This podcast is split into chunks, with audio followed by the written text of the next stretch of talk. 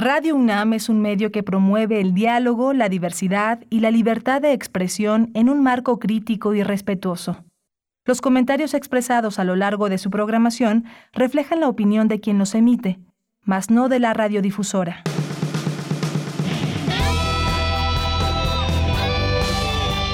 Prisma RU. Relatamos al mundo.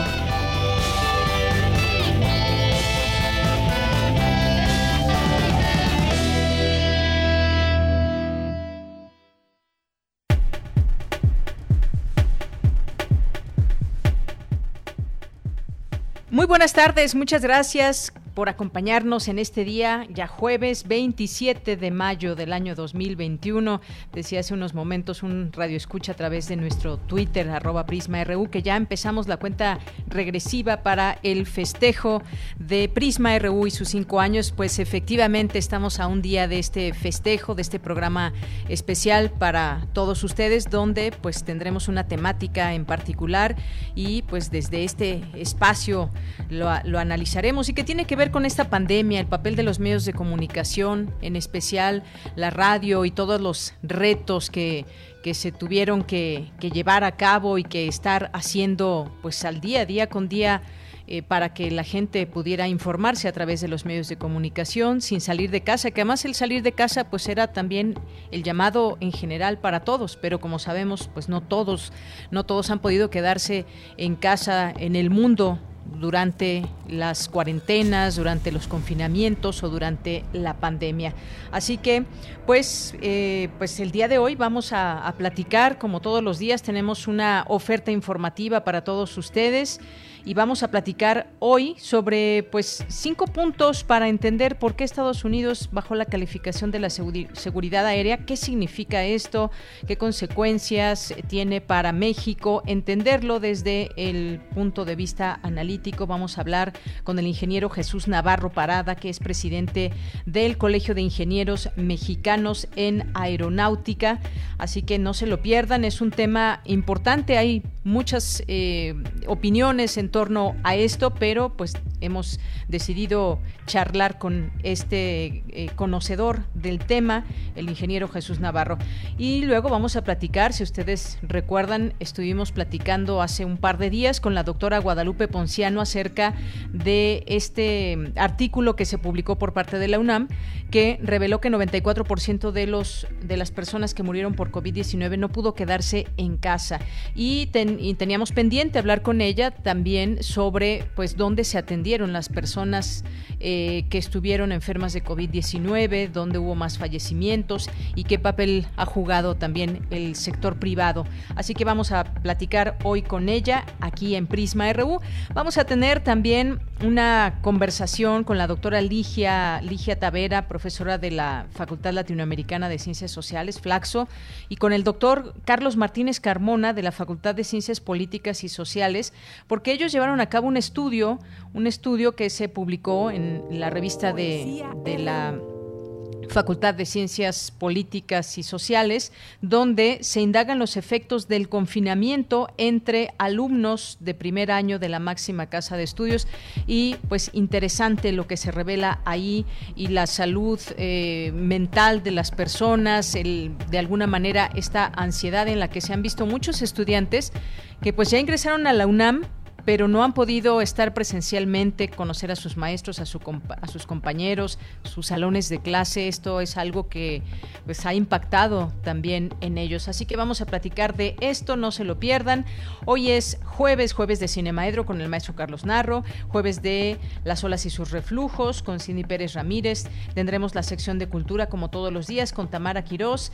Vamos a tener la información nacional e internacional, internacional con Ruth Salazar y pues la información universitaria también, que aquí tenemos cita siempre con lo que sucede en los distintos campus universitarios, aún a la distancia y aún a través de la virtualidad, porque siguen las charlas, pláticas, debates, análisis sobre muchos, muchos temas desde nuestra universidad. Así que desde aquí, relatamos al mundo. Relatamos al mundo. Relatamos al mundo.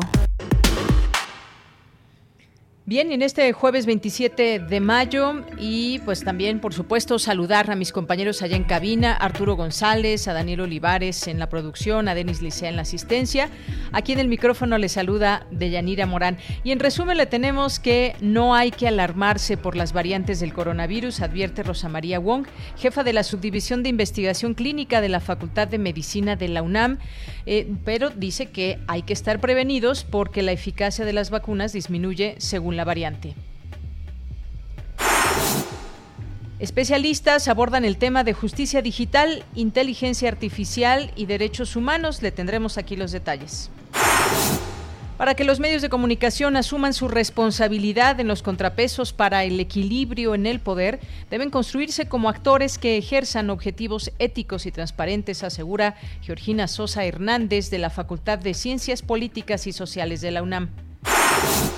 En los temas nacionales, el secretario de Salud, Jorge Alcocer, informó que de 2012 a 2018, solo 10%, solo 10 empresas, 10 empresas concentraban el 79.6% del gasto de medicamentos en el país.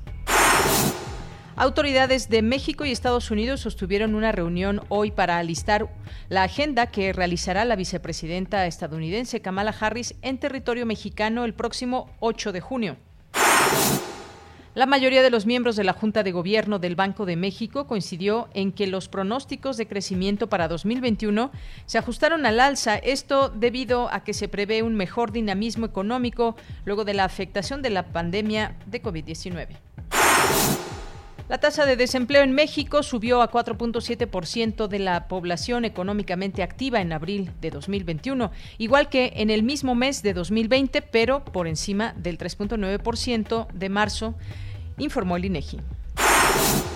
Y en los temas internacionales, la farmacéutica china Sinopharm afirmó que dos de sus vacunas contra COVID-19 mostraron una eficacia superior al 70% frente a los casos sintomáticos. Sin embargo, no está claro cuánta protección brindan contra los graves o asintomáticos. Se trata de las vacunas de Pekín y Wuhan. El secretario general de la OCDE, José Ángel Gurría, instó a los países a fortalecer la cooperación regional para promover una recuperación incluyente y sostenible tras la crisis por la pandemia de COVID-19 y aseguró que transitar a una economía verde puede generar 15 millones de empleos.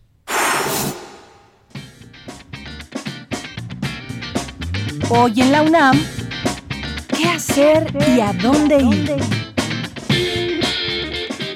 El Festival de Arte y Ciencias, el ALEP, te invita a disfrutar de Humani Corporis Danza, función de piezas dancísticas a cargo de los bailarines mexicanos Juan Pablo Villa, Gabriela Gulco, Aristeo Mora y Azarel Sierra, así como Maya Ponce de Ecuador.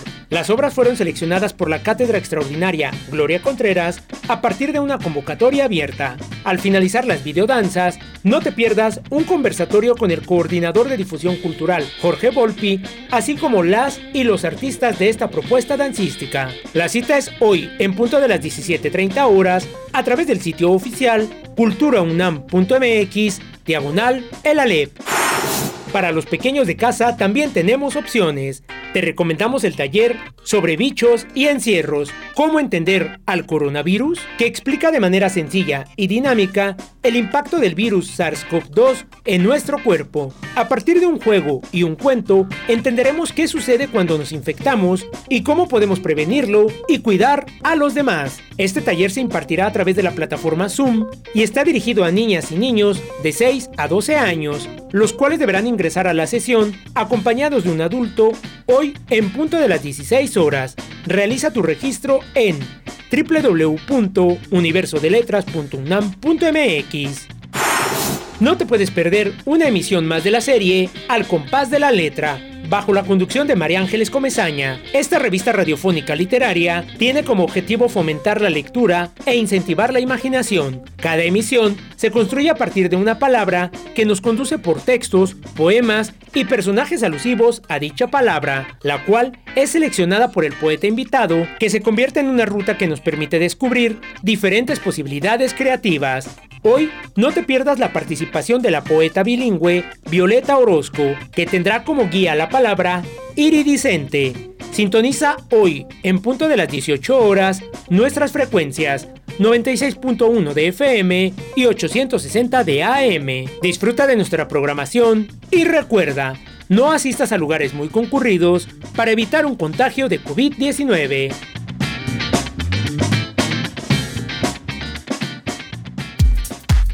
Prisma RU. Relatamos al mundo. Una de la tarde con 13 minutos. La Secretaría de Salud informó que se han aplicado hasta el momento 27 millones 709 mil 853 dosis de la vacuna contra COVID-19 de las 34 millones 878 mil 675 que se han recibido. Las dosis perdidas alcanzaron las 49 mil 702. Del total de dosis recibidas, 14 millones 64 mil 765 corresponden a Pfizer, 7 millones a Sinovac, 6 millones 786 mil 600 a AstraZeneca, 4 millones 645 mil 310 a Cancino y 2 millones 400 mil a Sputnik.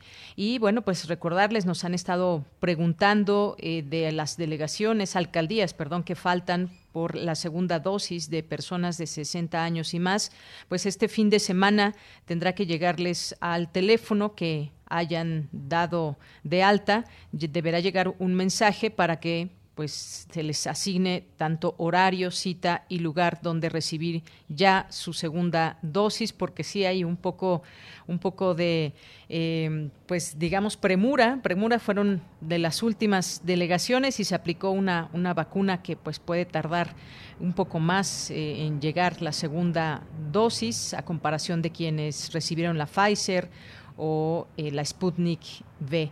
Así que, pues, este fin de semana estarán llegando a sus teléfonos estas notificaciones. Y hasta el momento México acumula 222.232 muertos por coronavirus y, y 2.402.722 casos confirmados. Pues hasta aquí los, las, eh, los números y las informaciones desde las autoridades, desde la Secretaría de Salud. Campus RU.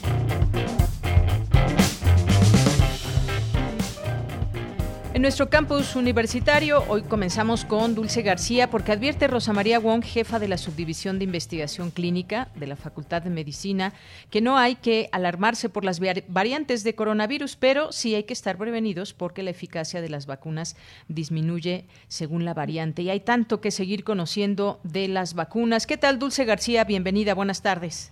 Así es, Deyanira. Muy buenas tardes a ti al auditorio. Deyanira, actualmente existen diversas variantes del virus causante de la COVID-19, entre las que se encuentran la variante brasileña, que es P1, la inglesa B.1.1.7, la sudafricana B.1.351 y las variantes indias, que actualmente son las más preocupantes.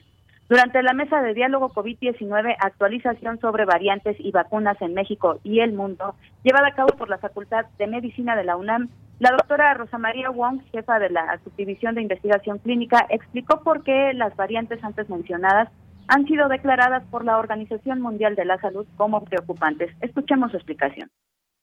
El virus tiene como varias proteínas alrededor. Utiliza a la proteína S para poderse pegar al receptor, entrar a la célula, replicarse y dar la, enfermedad. Y el sitio específico por el cual se une es el RBD o el, el dominio de unión a receptor. Entonces, al parecer, estos cambios en el RBD hacen que, si bien un anticuerpo previo se le pegaba y no dejaba que entrara, se escapa de este anticuerpo y se, se pega a la célula y, y, entra a la célula produciendo la infección. Este es un ejemplo de una variante de preocupación porque ha demostrado que a pesar de que alguien ya se enfermó, le puede volver a dar la infección.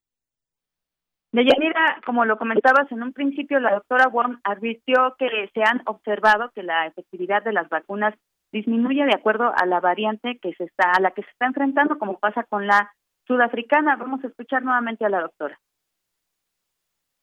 por ejemplo, la vacuna de AstraZeneca eh, mostró una efectividad del 10%, mientras que en condiciones normales con la vacuna original la eficacia vacunal es entre el 60 y el 80%, con esta eh, variante sudafricana la efectividad vacunal bajó al 10%. Y en el caso de la vacuna de Johnson y Johnson, eh, que normalmente la efectividad vacunal es del 66%, bajó a 57%, que no es malo, ¿no?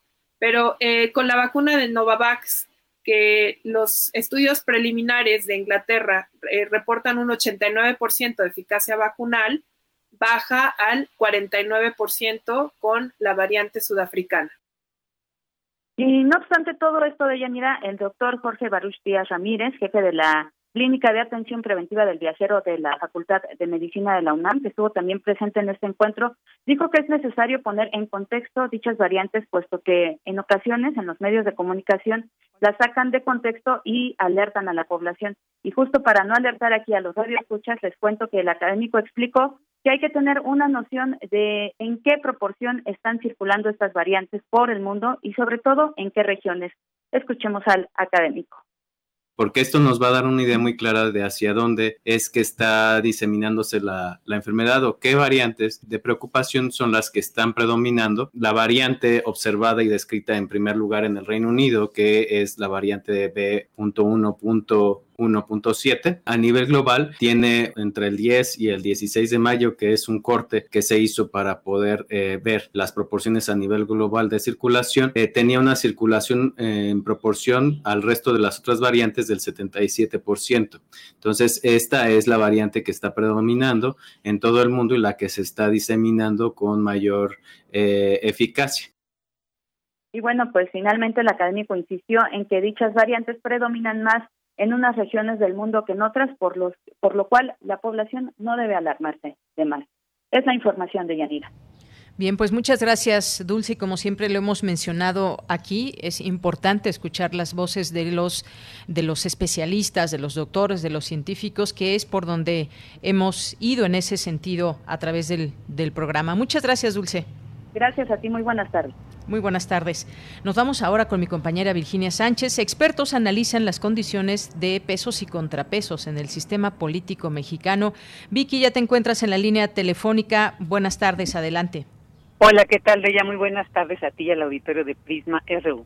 Hablar de un sistema de controles y equilibrios en México se refiere al periodo post-transición a la democracia, es decir, finales del siglo XX y siglo XXI, por lo que el proceso de transición a este en nuestro país trajo dos reformas radicales que no se conocían en la historia mexicana. Así lo señaló la socióloga y politóloga María Marván Laborde del Instituto de Investigaciones Jurídicas de la UNAM durante el conversatorio Pesos y Contrapesos en el Sistema Político Mexicano, organizado en el marco del ciclo Encuentro 2021, la elección explicada que organiza la Facultad de Ciencias Políticas y Sociales de la UNAM y Político MX.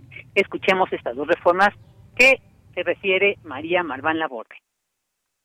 La primera fue la transformación del sistema electoral, entendida esta en el sentido más amplio posible, en donde hubo nuevas reglas de competencia, la traducción de votos en escaños se hizo de manera diferente. Ahora tenemos diputados de mayoría relativa y de representación proporcional en dos fórmulas, primero 30-100, después 30-200. La creación de autoridades electorales independientes y el acceso de los partidos a través de reglas muy específicas a prerrogativas por parte del Estado.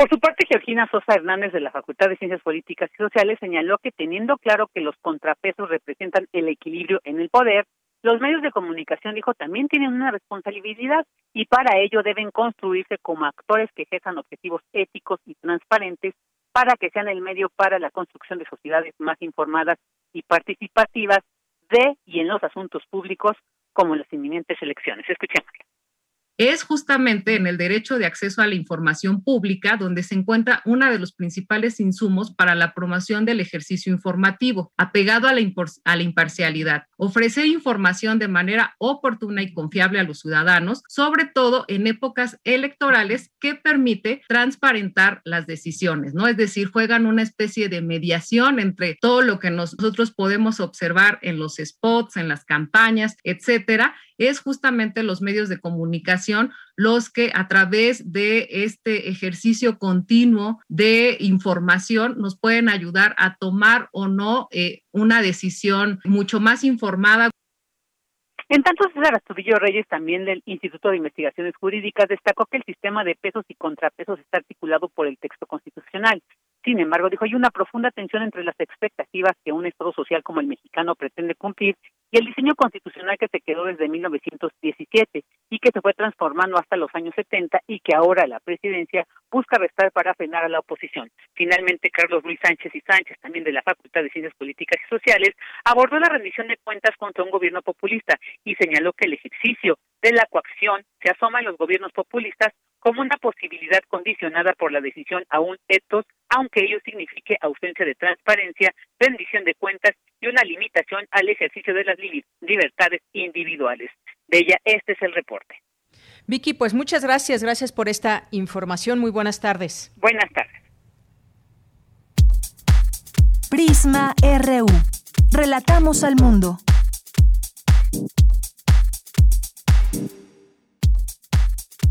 Tu opinión es muy importante. Escríbenos al correo electrónico prisma.radiounam@gmail.com.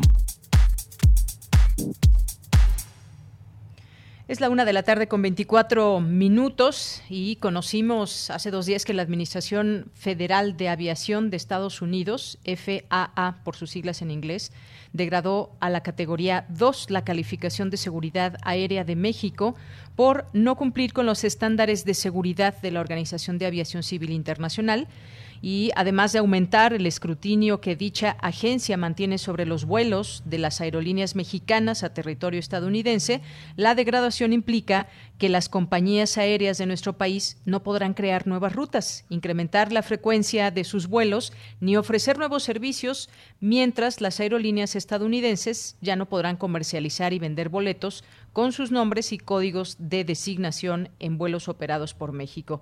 ¿Todo esto qué significa? ¿Qué repercusiones eh, tiene para México? Ya está en la línea telefónica. Agradezco nos tome esta llamada el día de hoy aquí en Prisma RU de Radio UNAM el ingeniero Jesús Navarro Parada, que es presidente del Colegio de Ingenieros Mexicanos en Aeronáutica. Ingeniero, bienvenido, muy buenas tardes.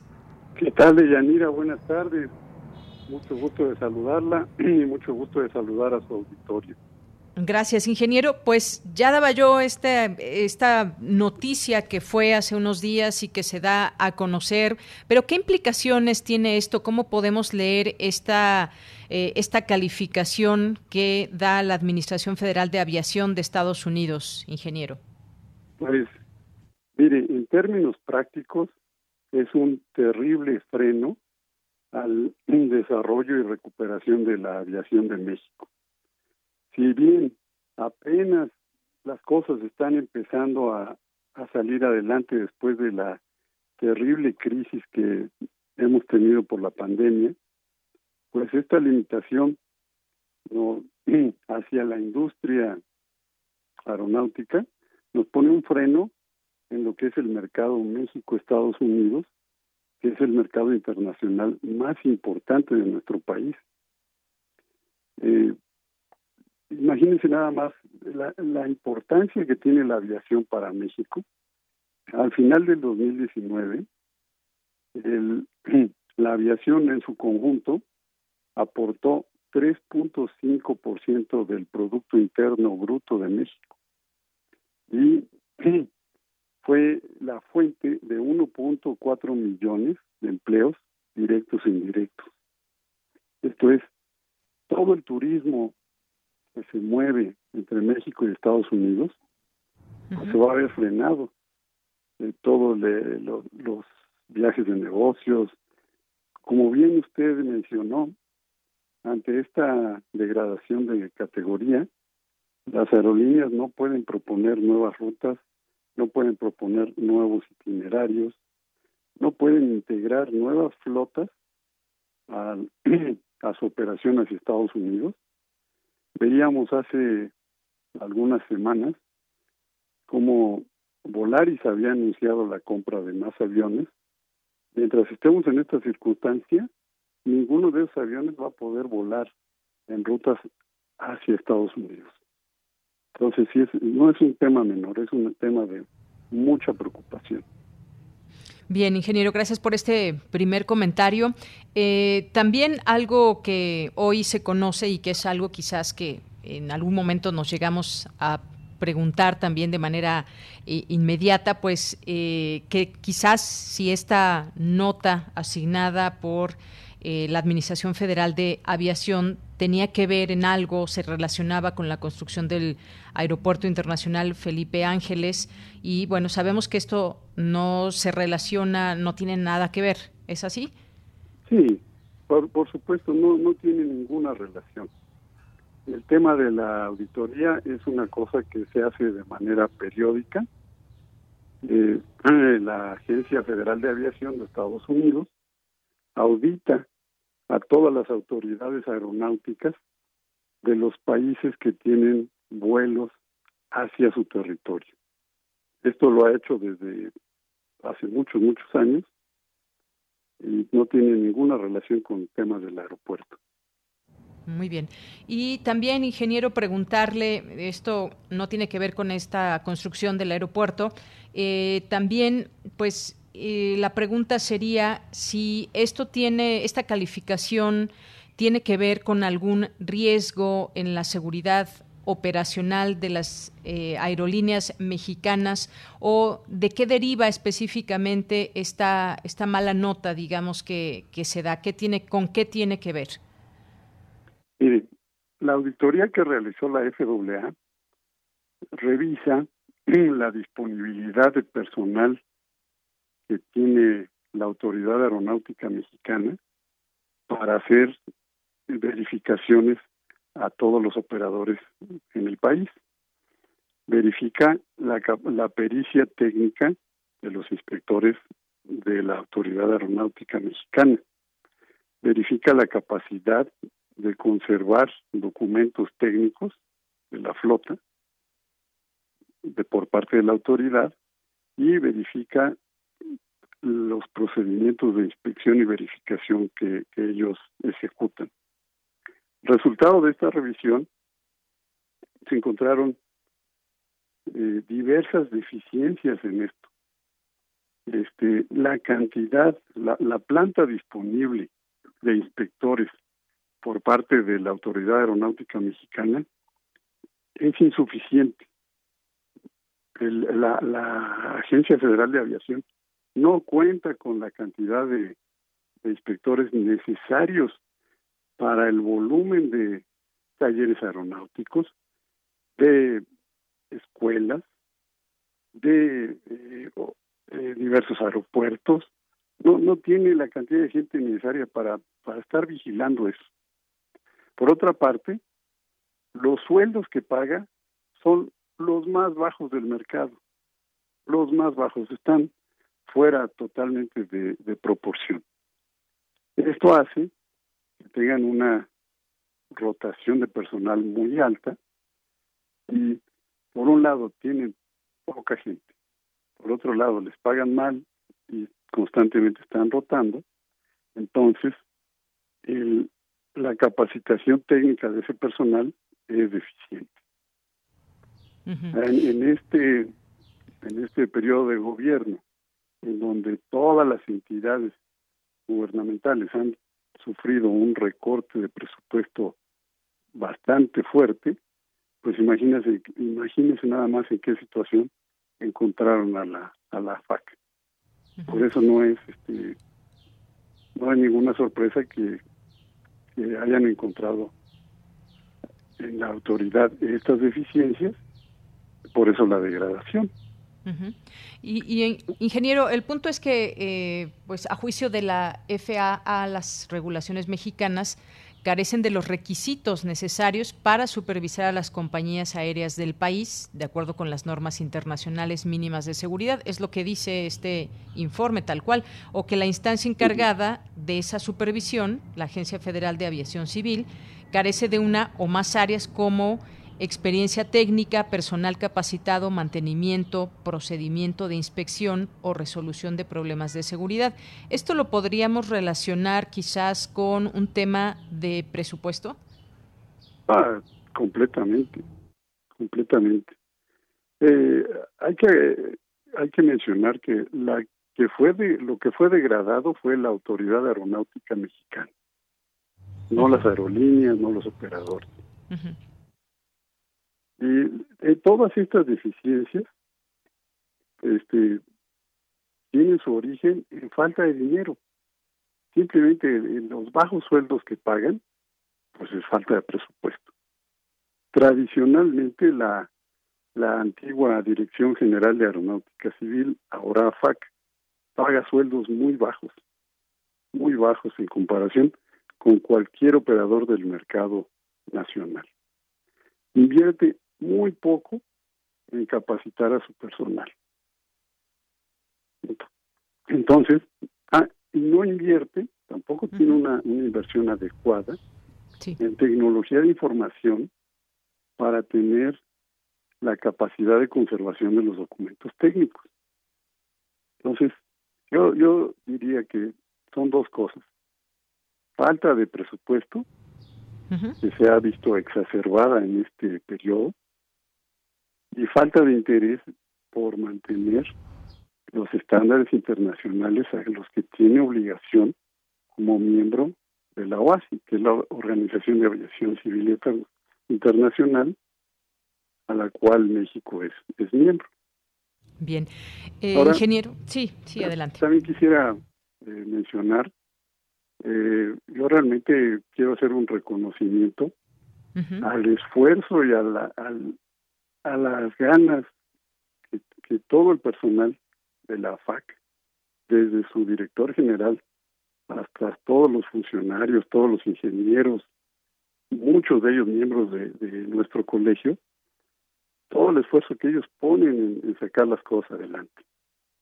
Pero si, si realmente su jefe, el, el jefe del, del sector y el secretario no ponen el interés en darle los recursos, pues por más ganas que pongan los ingenieros y el director general de la FAC, pues no van a salir adelante. Bien, ingeniero. Algunos otros datos que se van eh, dando a conocer tras este informe. El caso, por ejemplo, de Aeroméxico informó que sus operaciones desde y hacia Estados Unidos no se verán afectadas. El caso de Volaris dice que este ajuste a la baja en la evaluación de seguridad de la aviación internacional afectará únicamente a 0.4% el índice de ocupación de sus vuelos. Sin embargo, hay una opinión que es la de la Cámara Nacional de Aerotransportes, la Canaero, que pues se muestra eh, preocupada, digamos, porque dice que tendrá consecuencias graves, representa un impacto severo a la recuperación de las aerolíneas mexicanas y el comercio entre ambos países. Es algo que puntualiza. Y hay que recordar también, me parece también un dato importante, ingeniero, que en su momento eh, bueno, se habla, todas estas, todas las fallas encontradas por inspección actual fueron detectadas también hace una década, cuando México fue puesto en la categoría 2 durante 162 días en el sexenio de Felipe Calderón, un hecho indicativo de que la FAC arrastra problemas de larga data y requiere un profundo rediseño. Eh, pues esto nos da un indicativo de que ya en algún momento hubo una alerta de esos eh, años a la fecha, pues quizás deberíamos preguntarnos qué está pasando y qué tan fácil o difícil puede ser, ingeniero, que pues nos pongamos, digamos, al día para que para que volvamos a subir esa calificación. Sí, sí, por supuesto. La, en 2010, por primera vez, México fue degradado de categoría 1 a categoría 2 por nuevamente falta de presupuesto asignado debido a la falta de voluntad e interés de mantener la aviación en el estándar que debe de tener, que es obligación como, como miembro de la OASI. En aquella ocasión, inmediatamente el gobierno mostró la voluntad de arreglarlo, asignó los recursos necesarios y en un periodo de más o menos cuatro meses se subsanaron esos problemas. Eh, simplemente le, le, comento que la sede de la antigua DGAC estaba en un vetusto edificio ahí en la colonia del Valle, indigno para lo que las funciones que hacía. Y a raíz de esa degradación, la DGAC se mudó a sus actuales instalaciones, allá en este, la Avenida Las Flores, donde ya tienen un lugar adecuado para lo, para lo que requieren. También recibieron un, incremento de presupuesto, aumentaron la planta, enviaron a las personas a capacitar, cambiaron directivos, uno de, nuestro, de los miembros de nuestro colegio se hizo cargo de esa misión de, de recuperar la, la calificación y en cuatro meses se, se recuperó. Pero como le decía, de manera tradicional se han asignado, no se han asignado los recursos necesarios para el volumen de trabajo que tiene la, la hoy AFAC. En este, en este periodo de gobierno se exacerbó por un recorte todavía mayor y pues ahí tenemos las consecuencias. Bien, pues sí, sí, Eso que dijo Aeroméxico que no le va a afectar, ¿cómo no le va a afectar si, si Aeroméxico, uno de sus principales mercados, bueno, Aeroméxico, sus mercados principalmente están hacia el exterior. Todo, todo el segmento México-Estados Unidos está congelado. No puede abrir ninguna nueva ruta. No puede aumentar eh, flota. A raíz del COVID hicieron una reducción significativa de su flota. Ahora que viene el tiempo, el periodo de recuperación y que pueden ir regresando al crecimiento, no lo van a poder hacer. En tanto estemos con esta degradación, no van a poder registrar ningún avión adicional para volar a Estados Unidos. Bien, pues ingeniero, muchas gracias por este análisis, por explicarnos lo que significa esta, esta baja en la calificación de la seguridad aérea de México, las implicaciones y sin duda pues a dar seguimiento a este, a este tema porque pues evidentemente hay un camino para subsanar esta, esta situación y veremos durante cuánto tiempo pues permanece esta, esta calificación. Ya hace 11 eh, años pues estuvo esta eh, esta calificación durante 162 días. Pues gracias, ingeniero. Muy buenas tardes.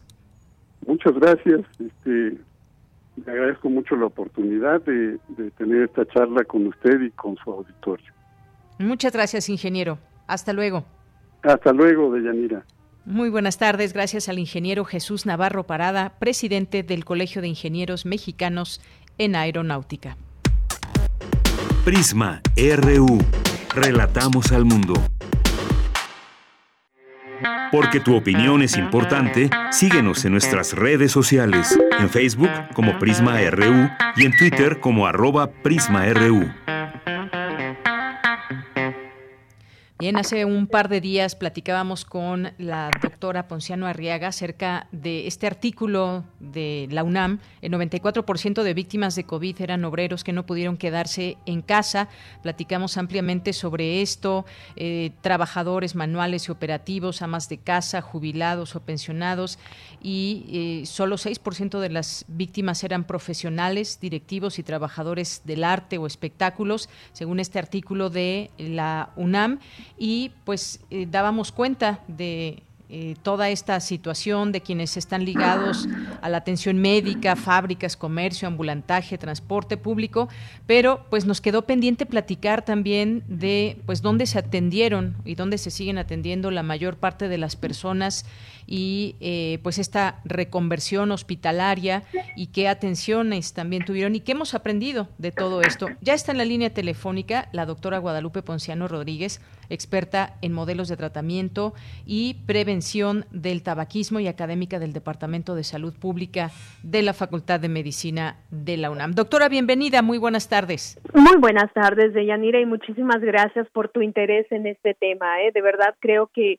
es un tema que requiere de análisis y que requiere también de que pues estemos enterados de qué está pasando, ¿no? A raíz de la pandemia, pero bueno, como habíamos comentado hace dos días, pues esta desigualdad, esto que hemos estado observando en la pandemia en cuanto a que hay estratos eh, sociales de, de México en donde realmente no hay acceso a la salud, no hay acceso a educación, el ingreso per cápita es muy bajo, la esperanza de vida y la salud también muy precarias, pues creo que es un tema que requiere analizarse. Y bueno, tú ahora estás enfocando en el sector salud, que también creo que es muy relevante y se puso de manifiesto durante la pandemia ante esta situación tan grave de salud pública, que bueno, el, el sector salud definitivamente no estaba preparado para dar atención a todas las personas que lo requirieron. Y por supuesto esto dejó fuera totalmente a una gran cantidad de mexicanos y mexicanas que pues no tuvieron oportunidad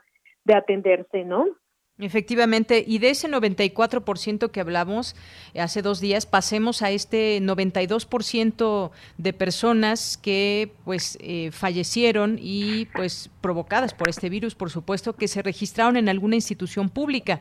Eh, ya sea en el IMSS, que acumuló 52% de los decesos, seguido por eh, la Secretaría de Salud, sus unidades médicas, que en el 32%, y eh, por el Instituto de Seguridad y Servicios Sociales de los Trabajadores del Estado, el ISTE, con el 8%, y 2% de los fallecimientos ocurrieron en el primer año de la pandemia, se registraron en instituciones médicas privadas. ¿Esto de qué nos, de qué nos habla, doctora? Y si nos puede dar un panorama de lo que se publicó en este artículo.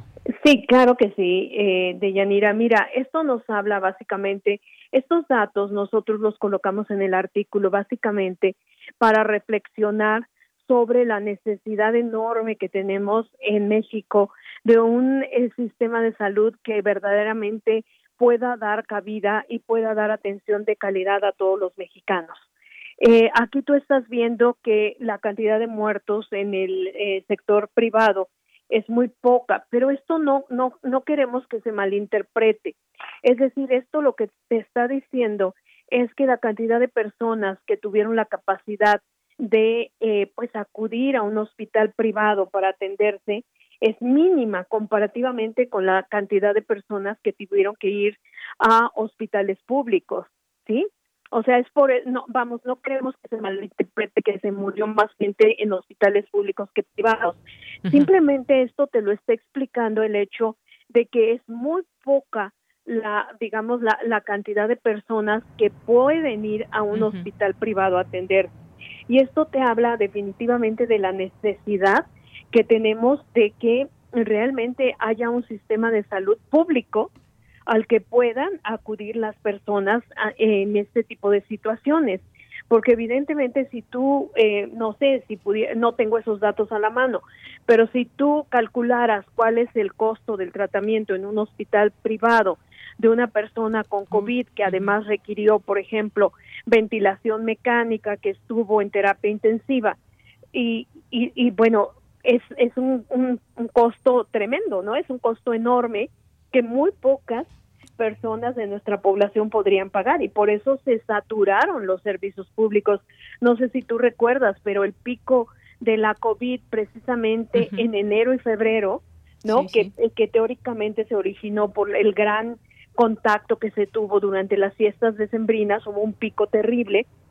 Los hospitales públicos estaban saturados, pero realmente saturados. Entonces esto, esta información la pusimos para eh, llamar la atención a que eh, requerimos de verdad que el sistema de salud de México se analice, se analice muy críticamente y que eh, pues con todos estos cambios que hubo del seguro popular, etcétera, pues necesitamos repensar realmente qué es lo que requiere nuestro país, porque tú sabes que además se ha hablado mucho eh, no solamente en nuestro país, sino también en otras partes del mundo, sobre esta situación de que esta pandemia no va a ser única, sino que tenemos que prepararnos también para futuras pandemias. Y creo que eso es el mayor aprendizaje que podemos tener de todo lo que estamos viviendo a partir prácticamente pues de febrero, ¿no? De del 2019 y es que tenemos que prepararnos, tenemos que equipar los hospitales, tenemos que apuntalar de verdad el sistema de salud. También esto nos habla incluso de formación de médicos, ¿no? O sea, que los médicos que formemos tengan la capacidad de tratar este tipo de padecimientos, que tengan también una formación muy buena en epidemiología, en salud pública, para que podamos entender realmente las pandemias y podamos tener estrategias de salud pública. Ahorita van a ser muy importantes de Yanira las estrategias de prevención ya vimos que curar las enfermedades es carísimo, ¿sí? O sea, le cuestan al sector salud eh, miles de millones de pesos cada año. Y en cambio, la prevención evidentemente es mucho más barata, no implica vidas, ¿no? Que se pierdan. Y bueno, pues tenemos también que cambiar el enfoque de la medicina, o sea, tenemos ahorita mucho lo que es la medicina curativa. Sí. Sin embargo, podríamos tener estrategias eh, estrategias nacionales, por ejemplo, eh, de, eh, de promoción de la salud en las diferentes etapas del ciclo de vida de las personas. Podríamos tener también estrategias de salud pública que nos permitieran prevenir. Yo te comentaba hace dos días que la morbilidad de muchas de las personas que se murieron fue una de las causas principales del deceso. Es decir, personas que tenían hipertensión, que tenían diabetes, personas que tenían eh, obesidad, síndrome metabólico, personas que fumaban. Eh, todos estos padecimientos crónicos jugaron un papel también determinante en cuál fue el sector de la población que falleció. Y si tú te fijas, bueno, a menor estrato socioeconómico, mayor frecuencia de estas enfermedades. Entonces, esto nos está diciendo que deberíamos tener estrategias de eh, prevención, estrategias nacionales en donde, bueno, eh, lucháramos contra estas enfermedades realmente, porque ya vimos que no solamente ante la pandemia, sino también este tipo de enfermedades crónicas le cuestan mucho, le cuestan mucho al país, le cuestan mucho a las familias de las personas, se reflejan en una pues en una mortalidad elevada, en un gasto a lo largo de toda la vida de las personas, porque como su nombre lo dice, pues son enfermedades crónicas que ya una vez que adquieres la enfermedad, pues lo que va a pasar es que desafortunadamente esta enfermedad, si no te cuidas, si no tienes un tratamiento adecuado, una dieta adecuada, un estilo de vida que te ayude a luchar contra la enfermedad, pues son enfermedades que sabemos que, por ejemplo, en el caso de la diabetes, ¿no? Que tiene una gran cantidad de secuelas, ¿no? Las cuestiones renales, asociadas, daño renal asociado con la diabetes, ceguera, en fin, amputación de miembros, mil cosas que van alrededor de estas enfermedades que debíamos de estar previniendo definitivamente de Yanira. Entonces, yo creo que tenemos que, ahora sí que eh, si pudiéramos tener como un cambio de chip, ¿no? De, de cómo estamos viendo el, el sistema de salud, de cómo estamos viendo la salud de los mexicanos, es necesario, porque ya vimos que desafortunadamente el no estar preparado, eh, preparados ante situaciones como esta, pues eh, se paga en términos de vidas humanas y eso es terrible, ¿no? Eso es terrible, de verdad. Así es, doctora.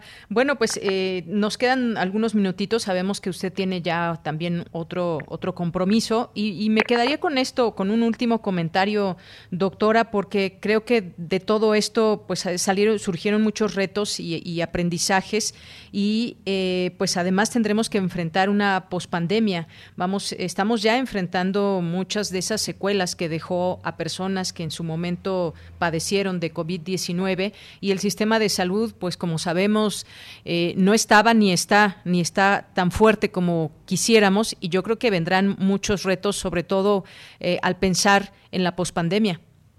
Eh, claro que sí, Deyanira, creo que tu comentario es muy oportuno porque ahorita lo que tenemos que prepararnos es precisamente a eso, a la pospandemia y sobre todo en términos económicos. Tú sabes que hay datos tremendos ahorita, por ejemplo, de Coneval, que nos dicen que el número de, mexicanos en, en, pobreza extrema aumentó con la pandemia, ¿no? Tenemos más de nueve millones de, pobres extremos, tenemos una gran cantidad de la población debajo del umbral de la pobreza, nuestro este, índice de desarrollo humano no está nada bien, este índice mide la esperanza de vida, el acceso al nivel de educación que puede tener una persona a lo largo de su vida y por supuesto el ingreso per cápita. Entonces, todos estos indicadores económicos, la verdad es que no se ven bien en la pospandemia este, de Yanira. Y tú sabes que eh, la economía tiene un impacto tremendo. Tiene un impacto tremendo porque también se refleja en acceso, ¿no? A servicios, en acceso a vivienda, en la educación, eh, no sé, te quisiera comentar, por ejemplo, lo que hemos visto en la Facultad de Medicina que nos preocupa mucho, que a raíz de la pandemia hemos tenido un incremento en el número de, estudiantes que se retiran de la carrera, precisamente por motivos económicos, porque tienen que apoyar a su familia. Entonces, fíjate, esto ya lo estamos viendo a este nivel, pues imagínate en estratos socioeconómicos muy bajos, en donde ya estaban en pobreza extrema, o, o por debajo de la línea de la pobreza. Evidentemente va a haber un impacto tremendo, ¿no? Que se va a reflejar pues no solamente en esperanza de vida, sino también en todo lo que es morbimortalidad, es decir, qué enfermedades se presentan y cuántas de ellas pueden llevar a la persona a desafortunadamente morir pues por falta de atención, ¿no? Entonces, eh, creo que, que eh, de verdad tendríamos que hacer un análisis muy detallado, muy profundo de Yanira de lo que va a pasar en la pospandemia, que lo llamaste muy bien, ¿no? Porque creo que vamos a tener que ver la parte educativa, vamos a tener la parte que ver la parte económica, por supuesto, la parte de salud, ¿no? O sea, son muchos los aspectos que ahorita, eh, pues todos estamos, eh, entre paréntesis, contentos, ¿no? Entre comillas, porque ya está la vacunación, porque ya eh, parece que esto está pasando y no está pasando, ¿eh? Yo sí quisiera hacer este comentario al aire, al aire. Ya veo a muchas personas que se están reuniendo, que ya piensan que ya pasa todo. No es cierto, Deyanira. Yo estaba viendo, la, revisando las estadísticas y de antier a ayer hubo más de dos mil casos. Entonces, no hay que dejarse engañar. La pandemia continúa, claro, afortunadamente eh, en, eh, con una intensidad mucho menor, ¿no? Que la que te decía, por ejemplo, vivimos en enero y febrero, pero sí tenemos que aprender también nosotros como población a ser responsables y, a tener autocuidado de la salud. Y ahorita el autocuidado también es pues no no pensar que ya todo pasó, que ya me puedo reunir con todo el mundo, que ya puedo hacer fiestas, que ya la hice, o sea, porque en realidad eso no es cierto. Entonces, el, más bien lo que tenemos que hacer ahorita de Yanira es eh, prepararnos para lo que viene, ¿no? Claro. Eh, de verdad que esta, esta crisis económica que se, ya se está dando, no sé si tú has observado en muchos lugares de la ciudad, en muchas plazas comerciales, por ejemplo, hay gran cantidad de negocios que ya cerraron porque no resistieron la pandemia. Así es, Entonces, imagínate, esto eh, evidentemente se va a reflejar pues en toda la población, ¿no? Efectivamente. Pues bueno, seguiremos pues pendientes, atentos y poniendo nuestro grano de arena también como como como ciudadanos para pues eh, transitar a ese a, esa pospandemia y seguramente pues tendrán que pasar cosas en el sistema de salud mexicano. Por lo pronto, doctora Guadalupe Ponciano Rodríguez, siempre un gusto escucharla en este espacio. Le mando un abrazo y gracias por sus comentarios y análisis. Eh, muchísimas gracias a ti por la invitación de Yanira. Como siempre, un honor estar en tu programa. Te lo agradezco y que tengas una linda tarde, al igual que todos los radioescuchas. Gracias, doctora. Hasta, luego. Muy buenas tardes. Gracias a la doctora Guadalupe Ponciano Rodríguez, experta en modelos de tratamiento y prevención del tabaquismo, académica del Departamento de Salud Pública de la Facultad de Medicina de la UNAM. Relatamos al mundo. Relatamos al mundo. Queremos escuchar tu voz. Nuestro teléfono en cabina es 55 36 43 39.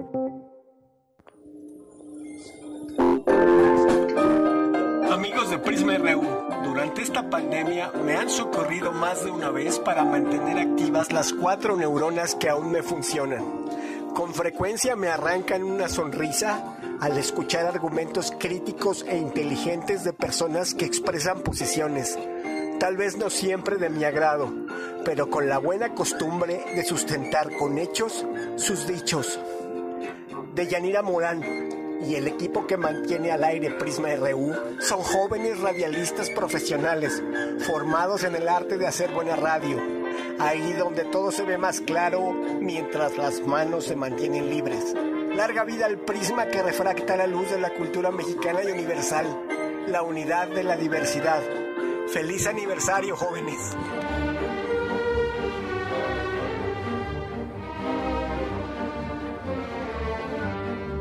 Queridos amigos de Prisma RU, los saludos a su amigo Abel Fernández. Es para mí un gusto ser partícipe de estos primeros cinco años. Yo les auguro muchos más y me congratulo de ser su radio escucha y eh, todavía recuerdo cuando en el coche iba con mi papá y escuchábamos el noticiario sabía que iba a durar muchísimo eh, les agradezco mucho todos estos momentos en los que nos han acompañado a los radioescuchas en la pandemia tiempos difíciles, pero eh, siempre con esta posibilidad de estar informados. Un abrazo para todos.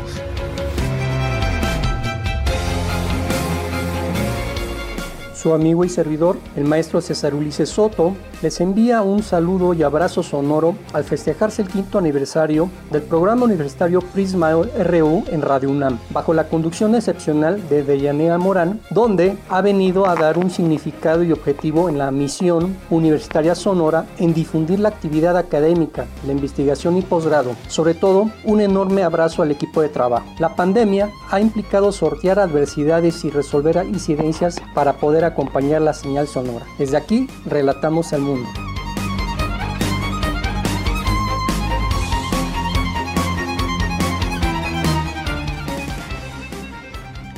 Bien, pues vamos a ir al corte. Muchas gracias a los radioescuchas que nos han hecho llegar sus comentarios, sus felicitaciones a todo el equipo que forma parte de Prisma RU. Nosotros, a su vez, pues valoramos mucho esa sintonía siempre atenta, crítica, eh, también en ocasiones que nos llegan distintos comentarios sobre pues esa diversidad de voces que tratamos que sean parte del, del programa. Por ahí decía uno de los radioescuchas, me gusta escuchar las distintas opiniones, aunque no siempre esté de acuerdo. Y de eso se trata, de escuchar la diversidad desde Prisma RU de Radio UNAM. Son las dos en punto, nos vamos al corte, regresamos a la segunda hora de Prisma RU.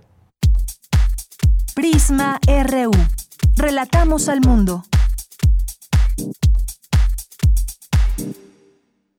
Hoy me vi al espejo y me di cuenta que soy fea. Nunca voy a tener novio. Mis amigas hablan de sexo y fiestas y a mí apenas me dejan salir a la tiendita. yo también quiero vivir. ¿Qué pasa en nuestro cuerpo durante la adolescencia? Sintoniza la serie. Hay química entre nosotros. Hay química entre nosotros. Historias que pueden ser la tuya. De lunes a viernes a las 17.30 horas. Aprendamos mientras nos divertimos. Radio UNAM, Experiencia Sonora. El sol sale para todos. Con propuestas para reactivar la economía. Porque urge invertir en hacer a México competitivo para generar desarrollo. En el PRD proponemos que se les den apoyos a los que perdieron su empleo hasta que lo recuperen. Promoviendo que le compremos a las empresas locales. Trabajamos para reformar el sistema de pensiones para que haya sueldos justos y se revise la edad de retiro. Eso es lo que nos urge a los mexicanos y con la participación de todas y todos podemos hacerlo. El sol sale para todos. PRD. Con Morena, las grandes decisiones del país las toma la gente. El pueblo guía nuestro proyecto de transformación. Hoy su voz suena más fuerte que nunca. El pueblo participa en la construcción del destino de México. Este movimiento es suyo. El pueblo elige a sus representantes y el destino de los proyectos y recursos de la nación que son suyos también. Nosotros respetamos la voluntad popular. Con Morena, el pueblo manda. Morena, la esperanza de México. Dijeron que el video mataría a la estrella de radio. Pero no fue así. Tenemos casi 23.000 audios disponibles en nuestro podcast. Conoce nuestras series, radioteatros, barras, adaptaciones y otras joyas radiofónicas del pasado en www.radiopodcast.unam.mx. Disfruta a toda hora Radio UNAM. Experiencia sonora. Habla Iván Rodríguez, candidato a diputado federal por el Distrito 22 de Naucalpan. Aquí en Naucalpan no van bien las cosas. Hay miedo por la inseguridad y preocupación por la economía. Y todo sigue subiendo de precio. Por eso, pongo en tus manos mi experiencia, pero sobre todo, mi vocación para ayudarte a que tú y tu familia vivan mejor. Soy Iván Rodríguez y quiero ser tu próximo diputado federal, porque México nos necesita a todos. Iván Rodríguez, candidato a diputado federal. PAN, Acción por México. Y que usted está metiendo la mano en las elecciones. Claro que sí. México está en peligro. El autoritarismo nunca viene solo.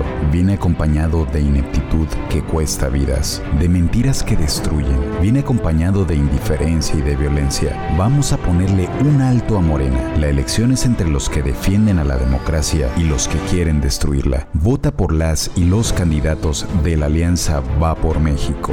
Vota PRD. En la vida cotidiana se reflejan las problemáticas sociales, con diferentes causas y consecuencias. Pensemos juntas y juntos las posibles soluciones. Vida cotidiana. Análisis de nuestro día a día. Viernes a las 16 horas, después del corte informativo. Si sucede a nuestro alrededor, es importante. Radio UNAM, Experiencia Sonora. Porque tu opinión es importante, síguenos en nuestras redes sociales, en Facebook como Prisma RU y en Twitter como arroba PrismaRU.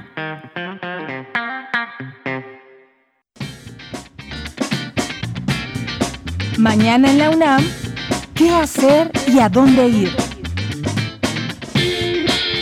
Como parte del programa México 500 de la Universidad Nacional Autónoma de México y con el propósito de alentar reflexiones originales sobre los 500 años de la caída de la Gran Tenochtitlan, con énfasis en las arquitecturas, ingenierías y espacios que ya no existen en la Ciudad de México, nuestra máxima casa de estudios, a través del Museo Universitario del Chopo, abre la convocatoria del concurso de ensayo y narrativa gráfica Palimpsesto, Ciudad Borrada 1521-2021. La memoria de la ciudad también está en las historias olvidadas.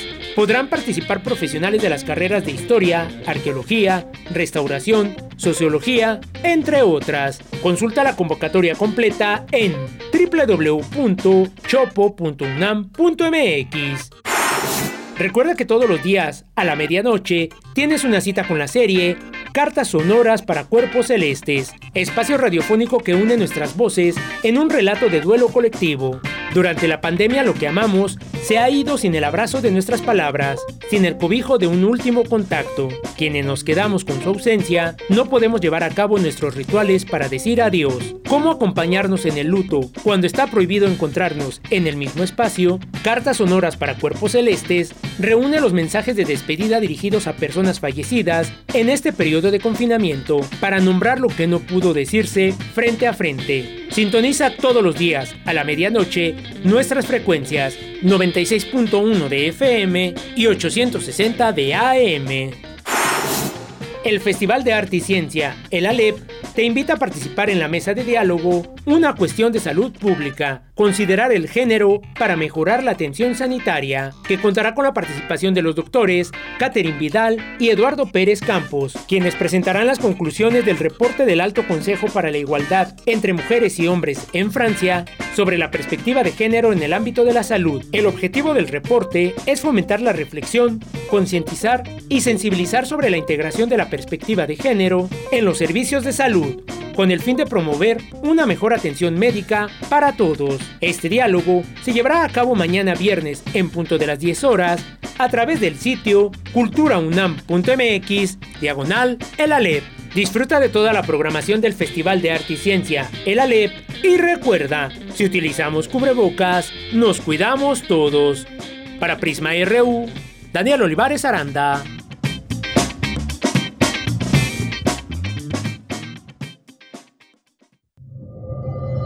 Prisma RU, quinto aniversario.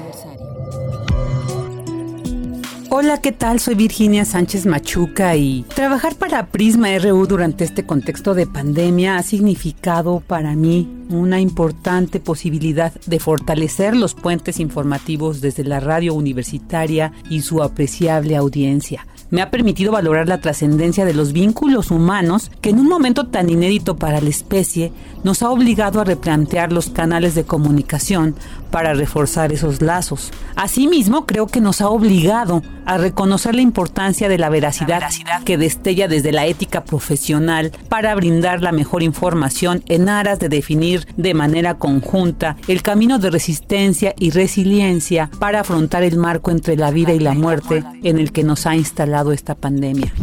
Agradezco a todas y todos mis compañeros y principalmente a todas y todos los radioescuchas que han hecho posible que a pesar de la distancia sigamos aquí junto a ustedes relatando al mundo.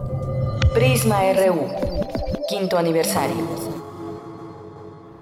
Bien, pues ya estamos aquí en la segunda hora de Prisma RU, como pues estos días hemos escuchado algunos de las personas que forman parte de este equipo de Prisma RU y pues enviando un mensaje de lo que ha sido el trabajo durante esta pandemia. Y en esta ocasión, pues ya escucharon a nuestra compañera Virginia Sánchez Sabiki.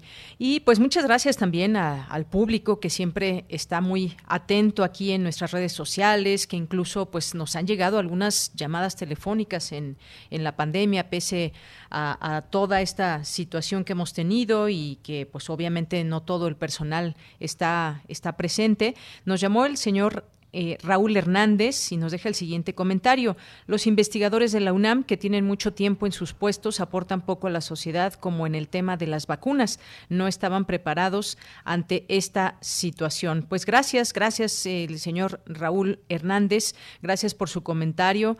Ustedes saben que aquí todos los comentarios son bienvenidos y bueno, pues eh, también eh, me parece muy pertinente mencionar que en general la UNAM está a la vanguardia de muchas cosas. Tan es así que desde la UNAM están participando distintos científicos en la elaboración de los distintos proyectos que hay para hacer una vacuna, una vacuna en México. Hay varios proyectos, son seis, y en algunos de ellos está participando activamente nuestra universidad, lo cual, por supuesto, que también nos llena de orgullo.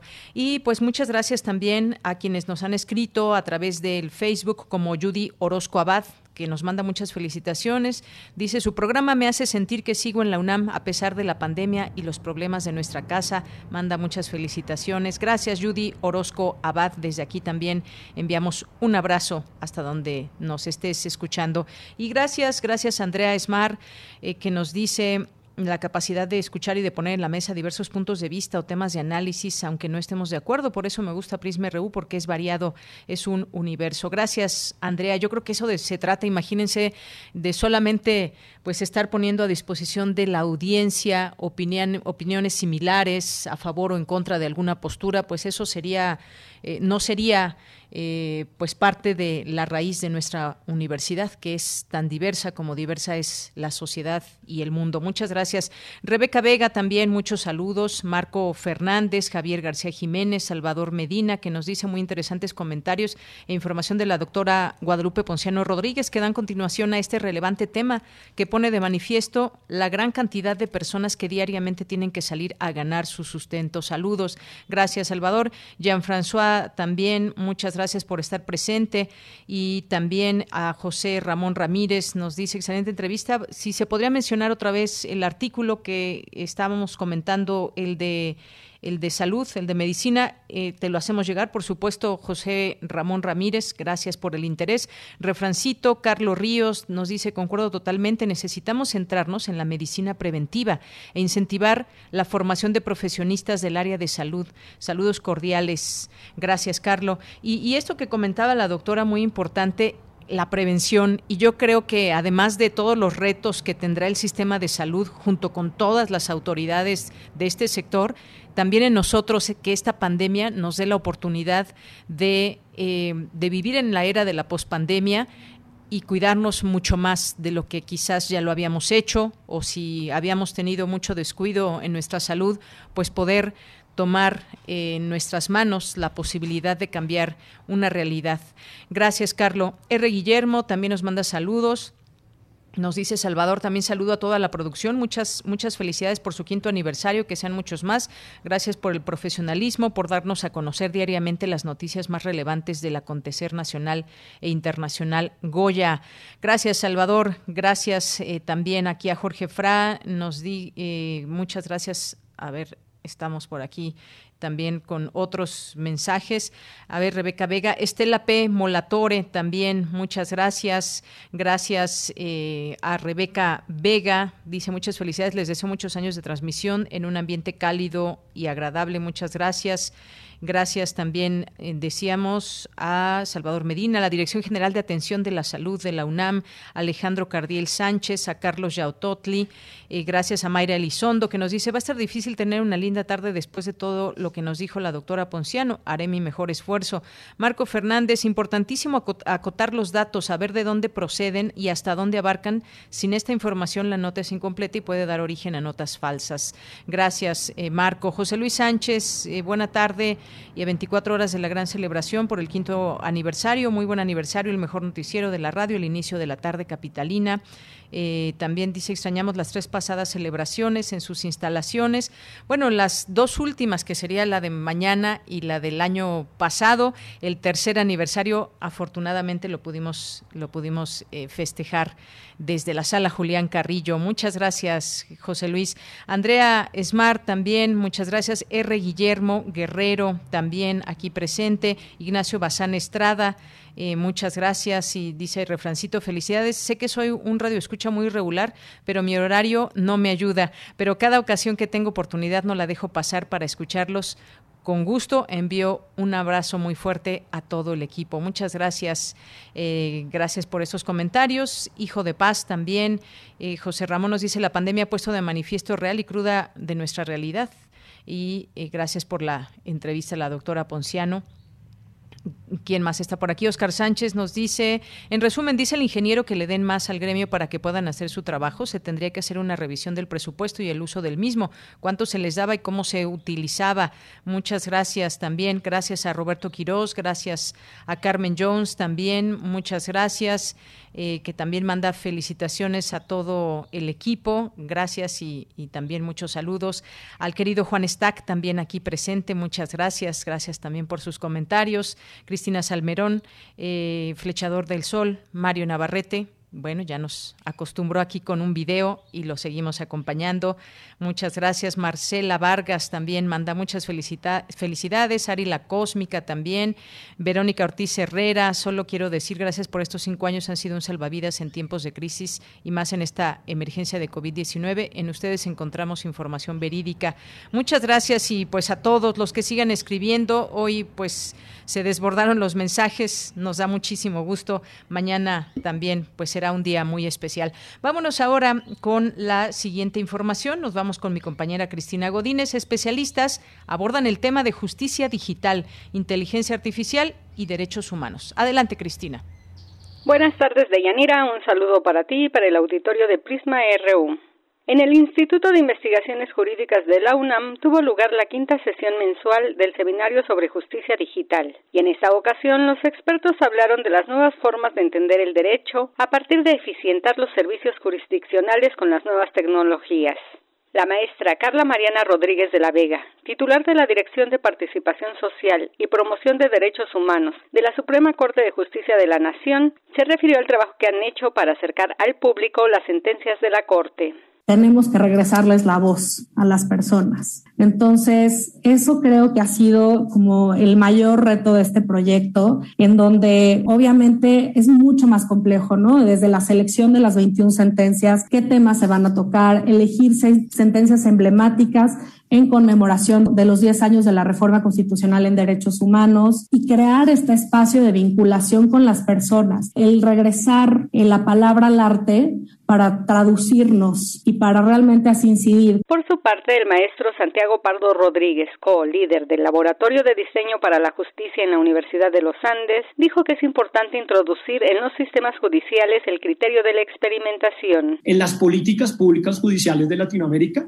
el criterio de la experimentación de que no hay soluciones de caja negra mágicas y que muchas veces las cosas que nosotros acá estamos probando y prototipos que estamos probando de pronto no funcionan, pero al no funcionar nos permiten encontrar otros puntos de contacto que no hemos intervenido, otro tipo de soluciones que no habíamos considerado antes. Es decir, está bien experimentar y está bien darse el lujo de que la experimentación no resulte como uno quiera. Y eso en política pública judicial es muy importante.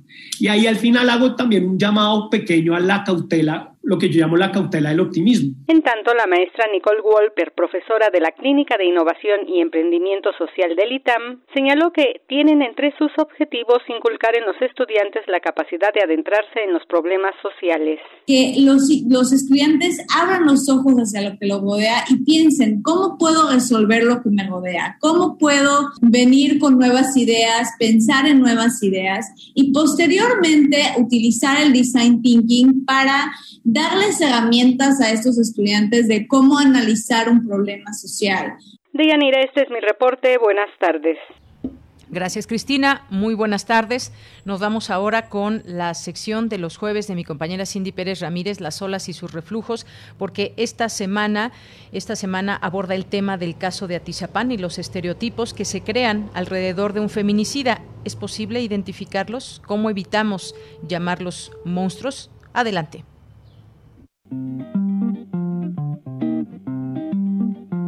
Las olas, y sus reflujos.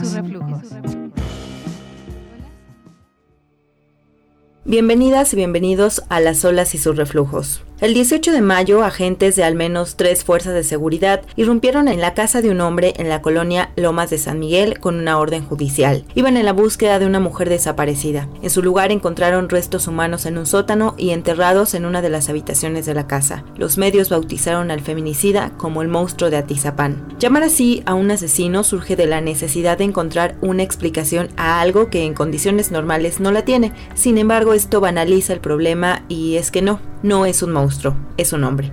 Para explicarnos más del tema, escuchemos la conversación con Teresa Rodríguez de la Vega, socióloga y profesora en el Centro de Estudios Sociológicos de la Facultad de Ciencias Políticas y Sociales de la UNAM. Quisiera comenzar preguntándole ¿Cómo vemos a quienes cometen feminicidio y violencia sexual? Bueno, primero decir que una de las grandes luchas teóricas eh, que se ha dado desde la perspectiva feminista en las ciencias sociales es desindividualizar este tipo de conductas, ¿no? Es decir, explicarlas en términos del papel que la violencia contra las mujeres eh, cumple en la reproducción de un sistema que oprime a las mujeres. Ya eh, hace rato que el feminismo eh, dijo lo personal es político para decir todo lo que pasa, incluso lo que pasa dentro de las paredes del hogar, es político en el sentido de que reproduce patrones de poder y de opresión societales que a veces tenemos la tentación de hacer porque son historias tan truculentas que suscitan incluso el morbo que pues la atención está puesta de en quién es él, qué hacía, eh, qué relación tenía con la víctima, etcétera, ¿no? Eh, cuando en realidad eh, lo que se ha dicho y se ha demostrado es que la violencia contra las mujeres que en el feminicidio encuentra su más cruenta expresión, pues en realidad forma parte de los mecanismos de reproducción de un sistema opresivo contra la mujer. El que se le llame feminicida eh, y no psicópata, eh, por ejemplo, eh, tiene que ver con poner el énfasis en su ser expresión de un sistema societal que pone a las mujeres en un lugar de vulnerabilidad ¿no? y de víctimas. ¿Cree que verlos como algo ajeno a nosotros y personas cercanas perpetúa de alguna forma a, esta sociedad que tolera el abuso y las agresiones a mujeres, como el feminicidio? Claro, si la violencia contra la mujer no es la excepción, sino la regla, es una parte funcional del engranaje del sistema, ¿por qué esperamos que los ejecutores de esa violencia deberían parecer eh, disfuncionales, atípicos, extraños? En el reclamo que han hecho agrupaciones feministas que no se le llame el monstruo de Atizapán, está presente esta demanda. No busquemos eh, la excepción, el rasgo eh, que hace un monstruo. Veamos en realidad que la violencia está tan normalizada que sus ejecutores están entre nosotros, ¿no? Son personas normales porque el sistema ha normalizado la violencia eh, contra las mujeres de tal manera que drena a los hombres violentos para ser perfectamente aptos para actuar funcionalmente como, como agentes sociales competentes en los lugares en los que se desenvuelven. Esto no quiere decir que no haya que enfatizar la importancia de los mecanismos de detección temprana de patrones de violencia, que sobre todo en el seno de las familias, si nos ponemos a pensar que al menos dos de cada tres feminicidios ocurren a manos de la pareja, expareja, es decir, se dan en contextos de relaciones sexoafectivas, pues podríamos decir, ojo, es muy importante que sigamos poniendo el acento en el reconocimiento de las pautas de comportamiento violento que si actuamos a tiempo podríamos evitar femicidios, ¿no? De ahí lo obsceno y lo agraviante que resulta la omisión de las autoridades en casos en los que se hubiera podido evitar un feminicidio. Eso no quiere decir que deba de extrañarnos el hecho de que una persona de la que se ha revelado ha cometido actos eh, como los que hemos visto últimamente en los medios de comunicación en referencia a este caso del, del feminicida serial en Noticia Pan, no debe llamarnos a sorpresa el hecho de que haya sido una persona completamente funcional, ¿no? incluso reconocido comunitariamente como una persona dadivosa, generosa. De alguna forma, doctora, nos inventamos socialmente un perfil de feminicida. Creo que, que sí, creo que nos ha hecho mucho miedo la narrativa de los programas gringos, ¿no? De asesinatos seriales, narrativas que nos ayudan a justificar en la psicología enfermo perversa de un sujeto en particular algo que nos negamos todavía a ver difundido en las más importantes este, relaciones y en los más importantes mecanismos eh, normales del sistema en el que nos desenvolvemos. Entonces sí, eh, podría hipotetizarse la idea que nuestra tendencia a buscar explicaciones la psique del feminicida eh, tiene que ver con nuestra no voluntad de reconocer que el feminicida es el sistema que produce esos sujetos violentos, la inyecta en la subjetividad eh, de los varones, en este concepto que Rita Segato muy atinadamente ha denominado la pedagogía de la crueldad, un sistema que produce sujetos crueles no están haciendo sino llevar al extremo ese mecanismo en el cual el sistema nos recuerda que ante todo somos cuerpo femenino cuerpo femenino para disfrute, ¿no? Sin querer hacer analogías eh, abusivas, es si, si lo ves sistémicamente, la misma hipersexualización del cuerpo de la mujer en las revistas está hecho sociológicamente de lo mismo que está hecha la violación. ¿Por qué? Porque son recordatorios del sistema en una gradiente de crueldad muy, grande, ¿no? De, de menos a más, que nos dice a las mujeres, tú eres cuerpo para disfrute de otro.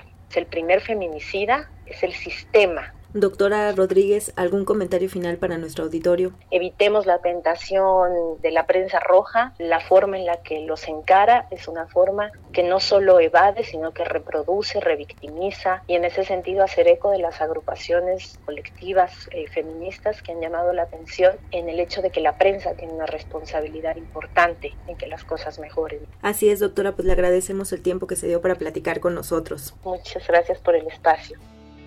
Esto es todo por hoy. Los dejamos nuevamente con nuestra compañera de Isma personal y a mi Twitter personal. Y sus reflujos. Bien, pues continuamos. Nos vamos a las breves internacionales con Ruth Salazar. Internacional RU. El presidente estadounidense Joe Biden ordenó a las agencias de inteligencia de su país que le informen en los próximos tres meses sobre si el COVID-19 surgió por primera vez en China de una fuente animal o de un accidente de laboratorio. Pekín rechazó la iniciativa de Biden. De acuerdo con las previsiones de la Organización Meteorológica Mundial, hay 40% de posibilidad de que el calentamiento global alcance 1.5 grados antes de 2025. Este es precisamente el umbral que no debe superarse según el Acuerdo de París. Los bombardeos israelíes sobre Gaza podrían ser considerados un crimen de guerra, dijo la alta comisionada de la ONU para los Derechos Humanos, Michelle Bachelet. Israel segura los ataques fueron dirigidos a edificios que acogían grupos armados o que eran usados con fines militares. El presidente francés Emmanuel Macron admitió en Ruanda las responsabilidades del país europeo en el genocidio de 1994 en ese país africano. En un discurso pronunciado en el memorial de Kigali, las palabras de Macron tuvieron más valor que unas excusas, declaró el mandatario ruandés Paul Kagame. La Organización de Aviación Civil Internacional se reunió este jueves de manera urgente para tratar el desvío y aterrizaje forzado de un vuelo comercial en el que viajaba el periodista opositor bielorruso Roman Protashevich. Ante el riesgo de otra erupción inmediata en el volcán de Niragongo, las autoridades decidieron evacuar la ciudad de 160 mil habitantes en el este de la República Democrática del Congo. Al menos cinco muertos y más de 100 personas desaparecidas fue el saldo del hundimiento de un barco mientras viajaba en el estado de Kebbi, en el norte de Nigeria. La embarcación llevaba 165 pasajeros, incluidos mujeres y niños. Un hombre de 50 años que había superado la COVID-19 resultó infectado con el hongo que causa la mucormicosis, informó el diario El País de Uruguay. El infectólogo que estaba atendiendo al paciente, el doctor Henry Albornoz, señaló que no es posible precisar si se trata del primer caso en Uruguay porque el padecimiento no se reporta como un hecho exclusivo entre los pacientes con el nuevo coronavirus. Prisma RU. Relatamos al mundo. Bien, continuamos, continuamos y le quiero dar la bienvenida a los eh, doctores, primero a la doctora Ligia Tavera Fenollosa, profesora de la Facultad Latinoamericana de Ciencias Sociales México de Flaxo. Doctora, bienvenida, muy buenas tardes. Buenas tardes, Deyanira, muchas gracias por la invitación. Pues gracias a usted, doctora, por estar aquí. Y al doctor Carlos Martínez Carmona, académico de la Facultad de Ciencias Políticas y Sociales de la UNAM. Bienvenido, doctor. Hola, ¿qué tal? Muy buenas tardes. Eh, gracias por la invitación también. Bien, pues vamos a hablar de este tema ahora. El estudio entre Flaxo y la Facultad de Ciencias Políticas pues dan cuenta de que los universitarios padecen ansiedad por el encierro y además indagan efectos del confinamiento entre alumnos del primer año de la máxima casa de estudios. Hay que recordar que muchos estudiantes pues han iniciado sus estudios universitarios en medio de esta pandemia sin poder estar presencialmente en las aulas con profesores, con sus compañeros y esto ha tenido repercusiones. Me gustaría que nos nos platicaran un poco de esto. Doctora, comienzo con usted. Claro que sí, Deyanira. Eh, como señalas, este estudio se llevó a cabo con universitarios de primer ingreso eh, que iniciaron su vida eh, universitaria en confinamiento. Y esto ha sido eh, particularmente importante en varios sentidos. por un lado, ha marcado un quiebre, una ruptura en, en sus vidas que ha abierto posibilidades, eh, pero que también ha tenido efectos eh, un tanto negativos sobre su estado anímico.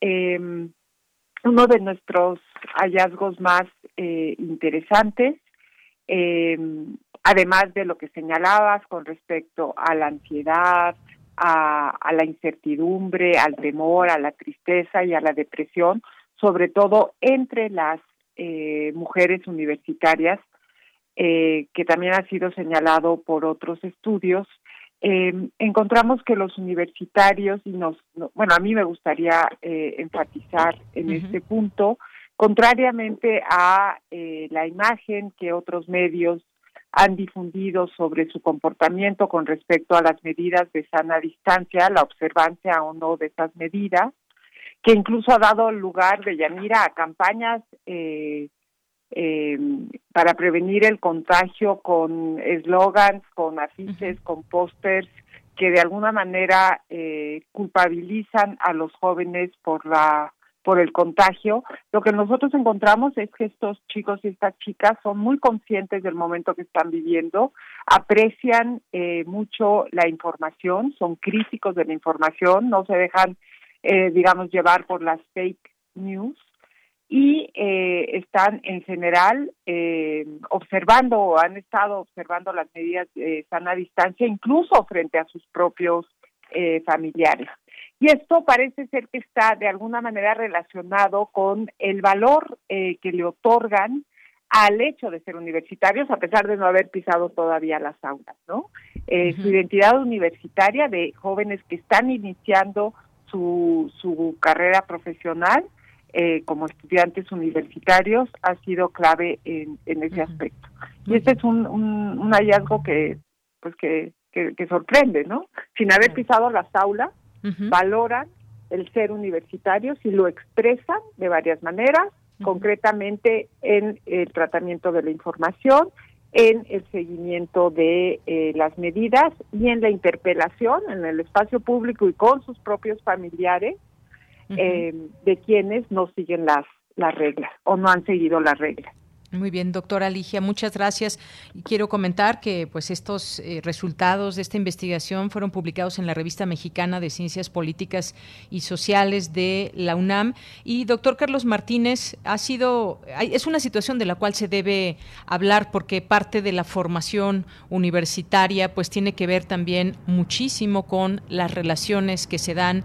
Es un, eh, es un acercamiento también con eh, jóvenes, los jóvenes jóvenes, con sus profesores y, no solamente esto, sino las distintas actividades que ofrece no solamente la facultad en la que en la, a la que llegaron a estudiar los eh, las personas, los jóvenes, sino también pues este proceso de formación que se da de manera social, el no poder socializar, pues vaya que tiene repercusiones y hay que hablar de ello. ¿Qué nos puede decir, doctor? Claro que sí. pues, eh, como ya decía la doctora eh, Tavera, eh, eh, identificamos justamente que estos, este factor emocional que con el que igual iniciabas la, pregunta de Yanira, esta cuestión del miedo, la sorpresa, que fue algo que, que detectamos de manera temprana cuando los jóvenes hablaron sobre la pandemia, y después identificamos que la tristeza y la preocupación era un tema relevante. Eh, todo esto acompañado de la incertidumbre en, todo momento, aún así a pesar de que ya se tenía información sobre la, la vacunación en el momento en que nosotros desarrollamos nuestro nuestro estudio. Con respecto al, tema de las de las relaciones interpersonales, eh, identificamos también que es importante que eh, destacar que que pues, los jóvenes eh, no sé, se, se, encuentran o más bien expresaron que se encontraban un poco pues en realidad no se, sentían satisfechos a pesar de que estaban estudiando y que dedicaban mucho tiempo a, a, los, a sus estudios, no encontraban, eh, pues de, alguna manera, eh, eh, pues sí, no, no concretaban como en, años anteriores, digamos, eh, aprender y comprender todo lo que lo que requerían. Eh, de alguna manera también en este sentido, en términos de las relaciones, este, podemos hablar o podemos decir que los estudiantes, eh, de alguna manera, al estar ocupados durante mucho tiempo en el espacio virtual, es decir, en las clases, en la investigación, en la realización de sus tareas.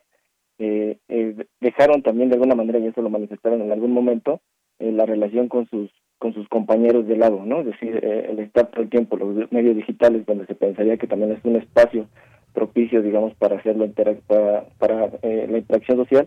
esto de alguna forma también lo manifestaron en algún momento y esto lo identificamos en este estudio, pero también en otro que estamos realizando ahora este, la doctora Tarea y un servidor en torno a un conjunto de videos que, que son parte de una convocatoria que lanzó la Filmoteca de la UNAM. Eh, identificamos esto justamente que, que los estudiantes eh, vieron mermada su parte anímica en el sentido de este proceso de relaciones sociales con sus pares y en realidad pues fue de alguna manera sustituida o, de alguna forma complementada con, con el acercamiento a su familia que, que digamos que este fue un elemento, digamos, de auxilio, socorro o de elemento de, apoyo, que no solamente se basa en lo económico, como sabemos, que en realidad las familias apoyan mucho a los estudiantes en términos de pensar que esto puede, puede ser una forma de ampliar, eh, de subir, en, aumentar una escala eh, social, sino este, también en la parte anímica y los mismos estudiantes significaron y revaloraron este papel de relaciones eh, con, con ellos, con sus familiares. Muy bien. Bueno, pues eh, yo les agradezco a ambos estos estos comentarios. Ya nos ya tendremos oportunidad de hablar de este próximo estudio que están preparando. Nos interesa conocer esos resultados, por supuesto. Y es que tan solo de imaginar, yo me pongo a imaginar eh, cuando pues uno de la preparatoria llega a la universidad, en especial en la Facultad de Ciencias Políticas que eh, pues me tocó estar ahí durante la carrera, no, no entiendo de verdad un año, no entendería en este momento un año sin haber ido a la universidad a la facultad y eso debe ser muy pesado para los estudiantes y tengamos esa empatía y esa posibilidad de comprender estas eh, pues situaciones emocionales que también se atraviesa por parte del alumnado. Así que les quiero agradecer mucho. Eh, estamos atentos de este próximo estudio para seguir comentándolo. Por lo pronto, doctora Ligia Tavera, doctor Carlos Martínez, muchas gracias por estar con nosotros. Al contrario, muchas gracias. Saludos al auditorio. Gracias, pues doctora. Muchas gracias por la invitación y felicitarlos por su aniversario. Muchas gracias, doctor Carlos Martínez. Gracias, doctora Ligia. Y pues estaremos conversando con ustedes muy pronto. Muchas gracias y hasta luego. Hasta luego, con gusto. Bye. Muy buenas tardes. Hasta luego. Continuamos.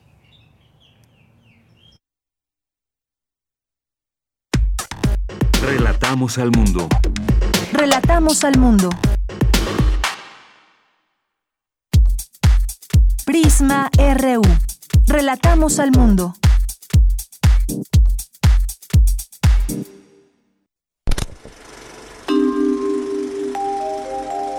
Cinemaedro.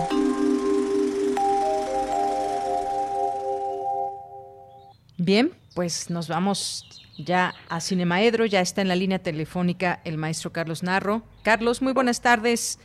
¿Cómo buenas tardes, ¿cómo estás? Muy bien, muchas gracias. Qué bueno, aquí a punto de cumplir añitos, ¿verdad? Así es, ¿Eh? cinco primeros años, Carlos. Qué bueno, pues muchas felicidades, ¿eh? Muchas felicidades y comentarte que para mí ha sido verdaderamente importante formar parte de este de este prisma universitario porque me ha permitido reflexionar este cuando cuando le pusimos el nombre de Cinemaedro Sí, sí lo pues, recuerdo. Lo que queríamos este reflejar era que el cine tiene una cantidad infinita de, aristas, de puntos, de vértices, de lugares por donde este entrarle, ¿no? Finalmente nos decantamos más por los sociales y ha sido para mí importantísimo poder reflexionar sobre el mundo sobre la realidad eh, actual, eh, apoyándome en las películas que siempre han sido una de mis principales formas de conocimiento de la realidad. Entonces yo realmente he disfrutado y realmente me ha obligado semanalmente a estarme enterando y porque no te creas, a veces la realidad me enoja tanto que mejor veo películas y no veo periódicos. pueden pasar semanas así.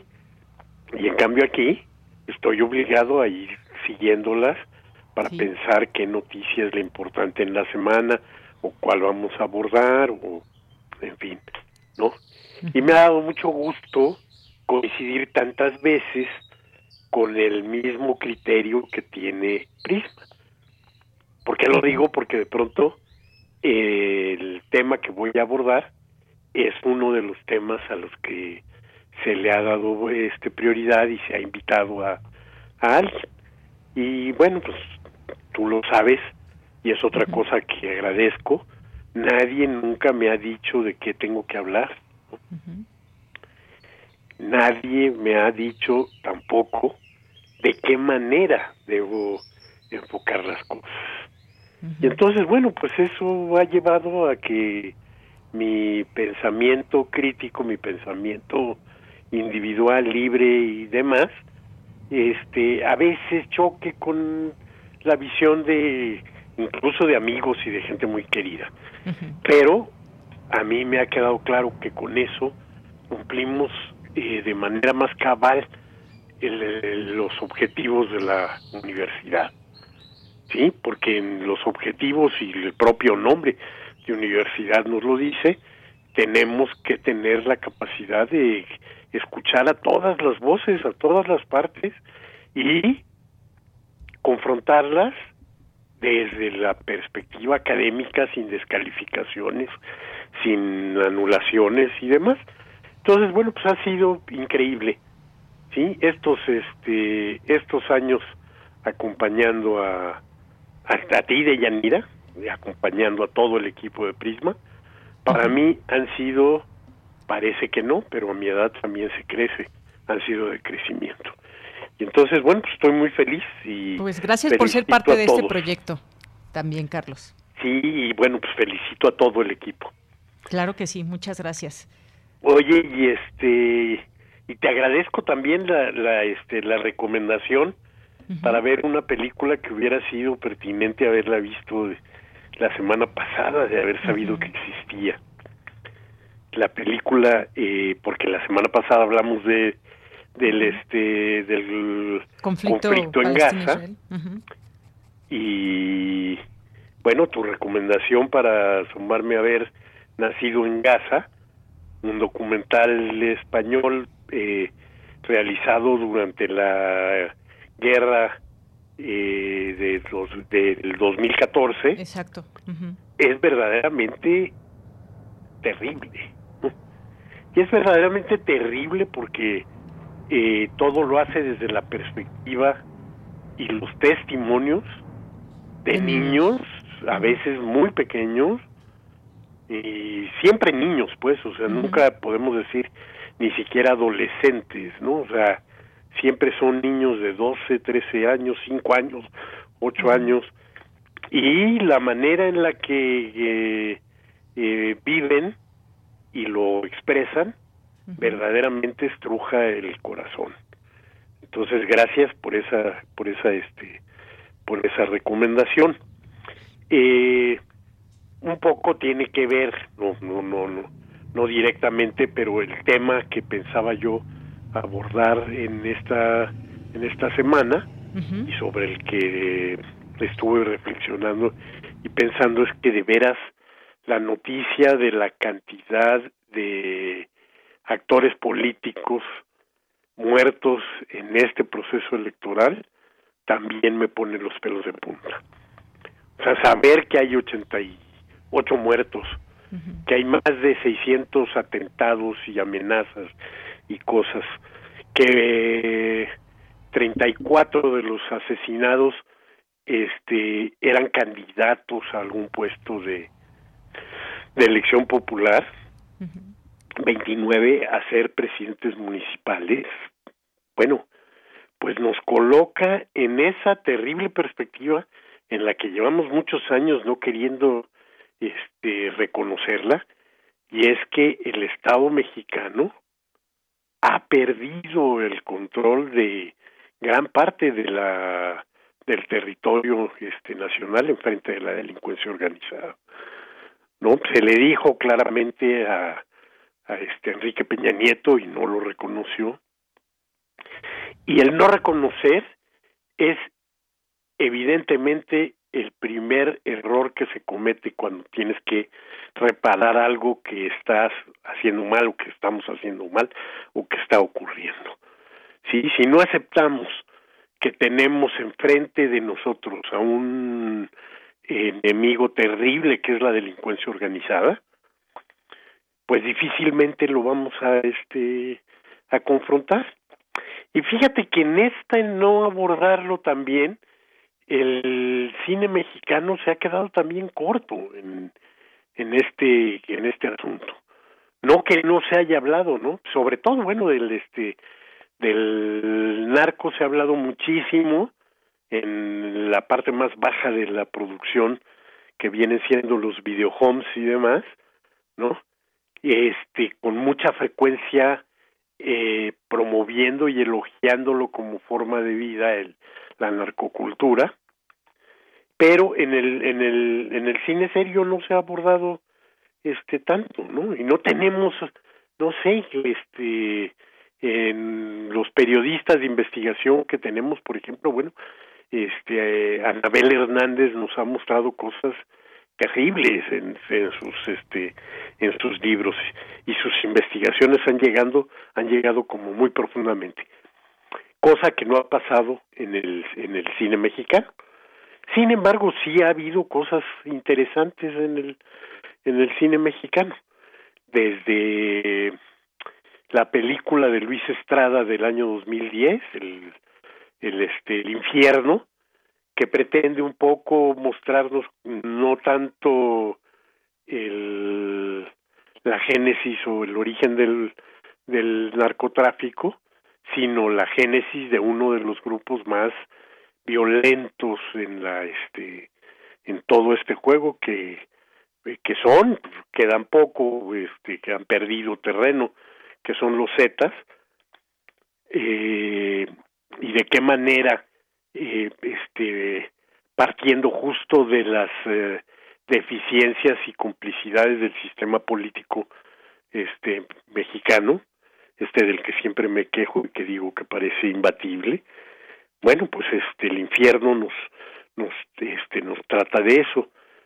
Eh, no es una película que a mí me, me este me guste de hecho pienso que es inferior a las anteriores de Luis Estrada pero bueno pues abre una una puerta de entendimiento. Después muy poco tiempo después al año siguiente Gerardo Naranjo con Miss Bala una película mexicana que además ya tiene una réplica este eh, norteamericana también en el que vemos cómo el el narco se va apoderando de cosas que tienen que ver ya con la vida social y demás, en este caso con los concursos de belleza, ¿no? Cuando de pronto este eh, Misbala que es secuestrada de un concurso de belleza, después ya como parte de la banda y como novia del del capo eh, va a ser promovida para en, este mismo eh, asunto para que brille como como reina de belleza entonces, mis balas de, de Gerardo Naranjo. Luego estaría mi favorita, ¿eh? una película que verdaderamente me dejó impactado, que fue muy criticada por la este, fiereza y dureza de algunas de sus este, escenas, que es Eli de Amate Escalante, en el 2013, una película con la que Amate Escalante se ubicó bien internacionalmente porque ganó la palma como mejor directora en el Festival de Cannes en mil en 2013. Después, bueno, películas como como este como 600 millas de, Gabriel Ripstein que me parece que no no tiene mayor importancia y que parece más un guiño al cine norteamericano a ver si lo si lo llaman. Y Carlos, nos queda un minuto. Bueno, y después el documental, El regreso del muerto de Gustavo Camus y La libertad del diablo, que tienen la debilidad, yo creo, de que ambas tratan más el, el asunto del sicario, del victimario, que este que profundizar sobre el asunto de la los dos estupendos documentales pero el cine mexicano nos sigue debiendo. Y ya no digamos la serie Narcos México que parece pagada por una de las partes de los grupos en, en disputa, ¿no? En fin. Bueno. En fin, pues Carlos, muchas gracias, gracias por estar aquí con nosotros, gracias por ser parte también de este proyecto. Te mando un abrazo. Yo también, muchísimas gracias y comparte el abrazo con todo tu equipo. Gracias, Carlos. Hasta luego. Buenas tardes. Hasta luego. Dios. Continuamos. Cultura RU. Vámonos ya a Cultura con Tamara Quiroz. Tamara, adelante, buenas tardes. Muy buenas tardes, Deyanira, a ti y claro, al auditorio de Prisma RU. Gracias por seguir nuestra transmisión a través de las frecuencias de Radio UNAM.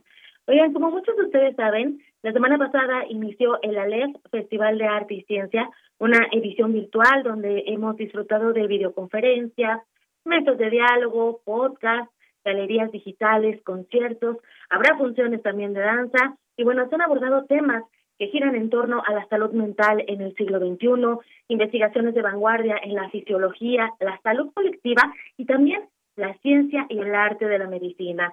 Entre los destacados de hoy, eh, pues ya se reunieron Mario Bellatín, Lina Meruane y Jorge Comensal en la mesa Enfermedad y Novela Latinoamericana reciente. Esto fue a las dos de la tarde por Cultura UNAM mx diagonal el Alep. Y bueno, más tarde el sociólogo y antropólogo francés David Le Breton ofrecerá una conferencia magistral sobre la experiencia del cuerpo doliente, esto a las ocho de la noche, también por cultura unam.mx. Y bueno, para mañana el Alep Festival de Arte y Ciencia conmemorará el Día Internacional de Acción por la Salud de la Mujer. Las dos actividades programadas de este viernes estarán dedicadas a tratar la salud femenina. Una de estas actividades es la mesa de diálogo TERMI, Innovación en la Detección de Cáncer de Mama. TERMI eh, es un proyecto diseñado por estudiantes de la Unidad Profesional Interdisciplinaria en Ingeniería y Tecnologías Avanzadas del Instituto Politécnico Nacional. TERMI es un dispositivo para la detección temprana de cáncer de mama por temperatura. André Merino, cofundador de TERMI, nos comparte más detalles de este proyecto. Escuchemos. Yo soy de, profesión ingeniero biónico, de Politécnico, y hace seis años iniciamos una investigación que es muy prometedora y vimos que tenía potencial. Entonces, por ahí lo metimos a un concurso en la Fundación Avon y resultamos ganadores en 2015. Recibimos los fondos en 2016 y con eso pudimos constituirnos como empresa y dedicarnos 100% el desarrollo de, de lo que hoy es término, un dispositivo médico que puede detectar cáncer de mama en etapas tempranas, pero a través del análisis del calor del cuerpo. Es decir, que es un estudio que no es invasivo, es indoloro, 100% seguro y pues muy preciso. Desde hace tres años, el equipo de Termi ha realizado estudios a un aproximado de 40, de, de 4.000, 4.000 pacientes y André Merino nos comparte la experiencia de esta labor. Estos estudios han sido completamente gratuitos y los estamos realizando en la Fundación del Cáncer de Mama en FUCAM. Ahí el día de mañana daremos más detalles, pero invitamos a todas las mujeres que vayan y se hagan un estudio TERMI, es completamente gratis, solo tienen que hacer una cita en FUCAM para hacerse un estudio eh, de seguimiento manual y ahí nosotros los atendemos para que conozcan el estudio TERMI y pues desde luego tengan esos estudios periódicos que se recomiendan hacer de mastografías una vez al año.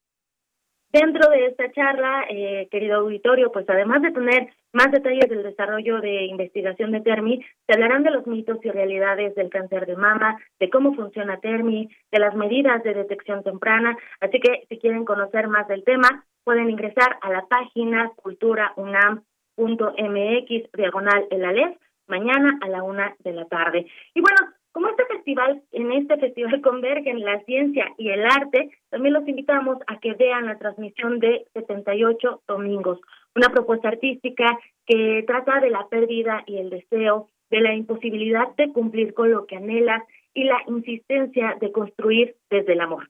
Conversé con Pere Más, él es creador e intérprete de 78 domingos, quien comparte con nosotros cómo surgió esta propuesta escénica. Escuchemos.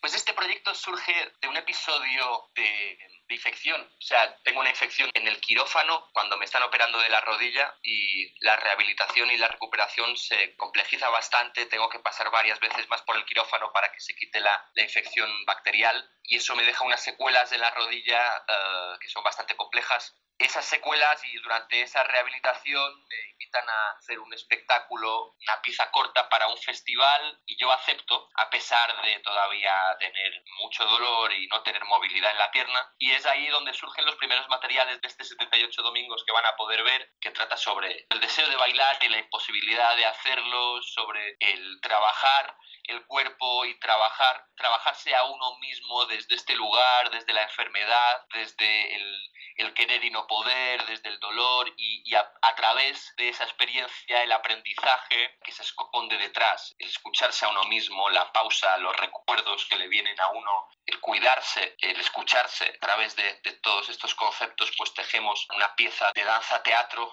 multidisciplinar, con pantallas, bueno, con una pantalla de proyección, con grabaciones en video, con textos en vivo y todo eso genera una amalgama de canales comunicativos que esperemos puedan llegar a, expresar un poco todo lo que venimos trabajando estos últimos años con esta pieza. Pere, sin duda creo que es una pieza que ha, ha significado muchos retos desde esta parte que nos mencionas, ¿no? Física, del dolor, del deseo también, de la parte mental. ¿Cómo crear un lenguaje a través de la corporalidad y cómo hacerlo además a través de las pantallas, a través de la virtualidad, específicamente hablando para este festival? Pues sí, efectivamente fue uno de los retos al inicio cuando creamos esta pieza el traducir eh, la palabra en movimiento, traducir el pensamiento en movimiento. Esta pieza nace de un diario, o sea, bueno, nace, o sea, uno de los materiales que, que trabajamos fue un diario que yo escribí en el hospital y lo que estuvimos trabajando y creando fue efectivamente traducir todas esas palabras que a veces eran tristes, a veces eran muy animosas, a veces eran muy personales, otras veces como muy generales. Y cómo traducir esto en el movimiento, ¿no? Y, y cómo llevar esto a la danza. Lo que encontramos fue trabajar precisamente los conceptos y trabajar desde la idea de pérdida de movimiento, la idea de imposibilidad, la idea de, que tener el, corazón en un puño. Trabajamos a través de imágenes y sobre todo desde la exterioridad, ¿no? Hay, hay momentos en los que yo hablo sin hablar, utilizando las manos, hay momentos en que bailo sin bailar, utilizando los pies, hay momentos en los que bailo con todo mi cuerpo, hay momentos en los que no muevo absolutamente nada de mi cuerpo y solamente estoy platicando. Entonces jugamos un poco en buscar como el foco corporal y la contradicción. Si quieren conocer más de 78 días, de lo que Tere más escribió, de lo que pensaba y sentía tras ingresar al hospital, conocer esta parte eh, de no saber si te recuperas o no, en su caso, la recuperación de la movilidad de una pierna después de sufrir una infección bacteriana durante una operación de rodilla, pueden ingresar a culturaunam.mx diagonal el Alef el sábado a las 29, el sábado 29 de mayo a las 5.40 de la tarde. Síganos en redes, recuerden que estamos en arroba prisma.ru, a mí me encuentran en arroba tamaraquiros-m. Compartan con nosotros qué actividades han disfrutado en esta edición virtual de El Aler. Espero que se unan también a las transmisiones. Recuerden que en estas frecuencias pueden escuchar Radio Aler, así que únanse. Y bueno, tengo unos minutos y aprovechando para, para agradecer a cada uno, a cada una de ustedes, queridos radioescuchas, por permitirnos acompañarles. Gracias por abrir sus espacios, por escucharnos atentos. Sobre todo, eh, gracias por la confianza que depositan en nosotros. Ustedes escuchan eh, regularmente las voces de mis compañeras reporteras, de la conducción, pero también están aquellos quien a diario hacen una selección de información y en este quinto aniversario mi reconocimiento va para la producción, para Rodrigo Aguilar, Daniel Olivares y también para Denis Licea, que han estado al pie del cañón en la cabina técnica, por supuesto a los operadores, a Coco, Arturo, Andrés, sin ellos no podríamos sonar en sus aparatos reproductores, jamás, jamás podríamos estar en, en línea con todos ustedes, querido auditorio. Muchas gracias a ellos y nada, larga vida a este proyecto que se hace con amor y con la responsabilidad de brindarles lo mejor de nuestro trabajo periodístico. Que mañana sea una transmisión muy especial de Yanira. Yo los saludo el próximo lunes. Hasta entonces. Muchísimas gracias, gracias, gracias Tamara Quirós por estas eh, palabras y efectivamente esperemos que mañana sea muy especial y sobre todo pues la audiencia que es para quien trabajamos, que disfrute todos los días este esfuerzo que es de todos. Muchas gracias y con esto nos despedimos. Ya llegamos a las 3 de la tarde. Hasta mañana. No dejen de acompañarnos, por favor, en especial en este día que será especial para todos nosotros como equipo, pero también quizás para ustedes. Así que hasta mañana, buenas tardes y buen provecho.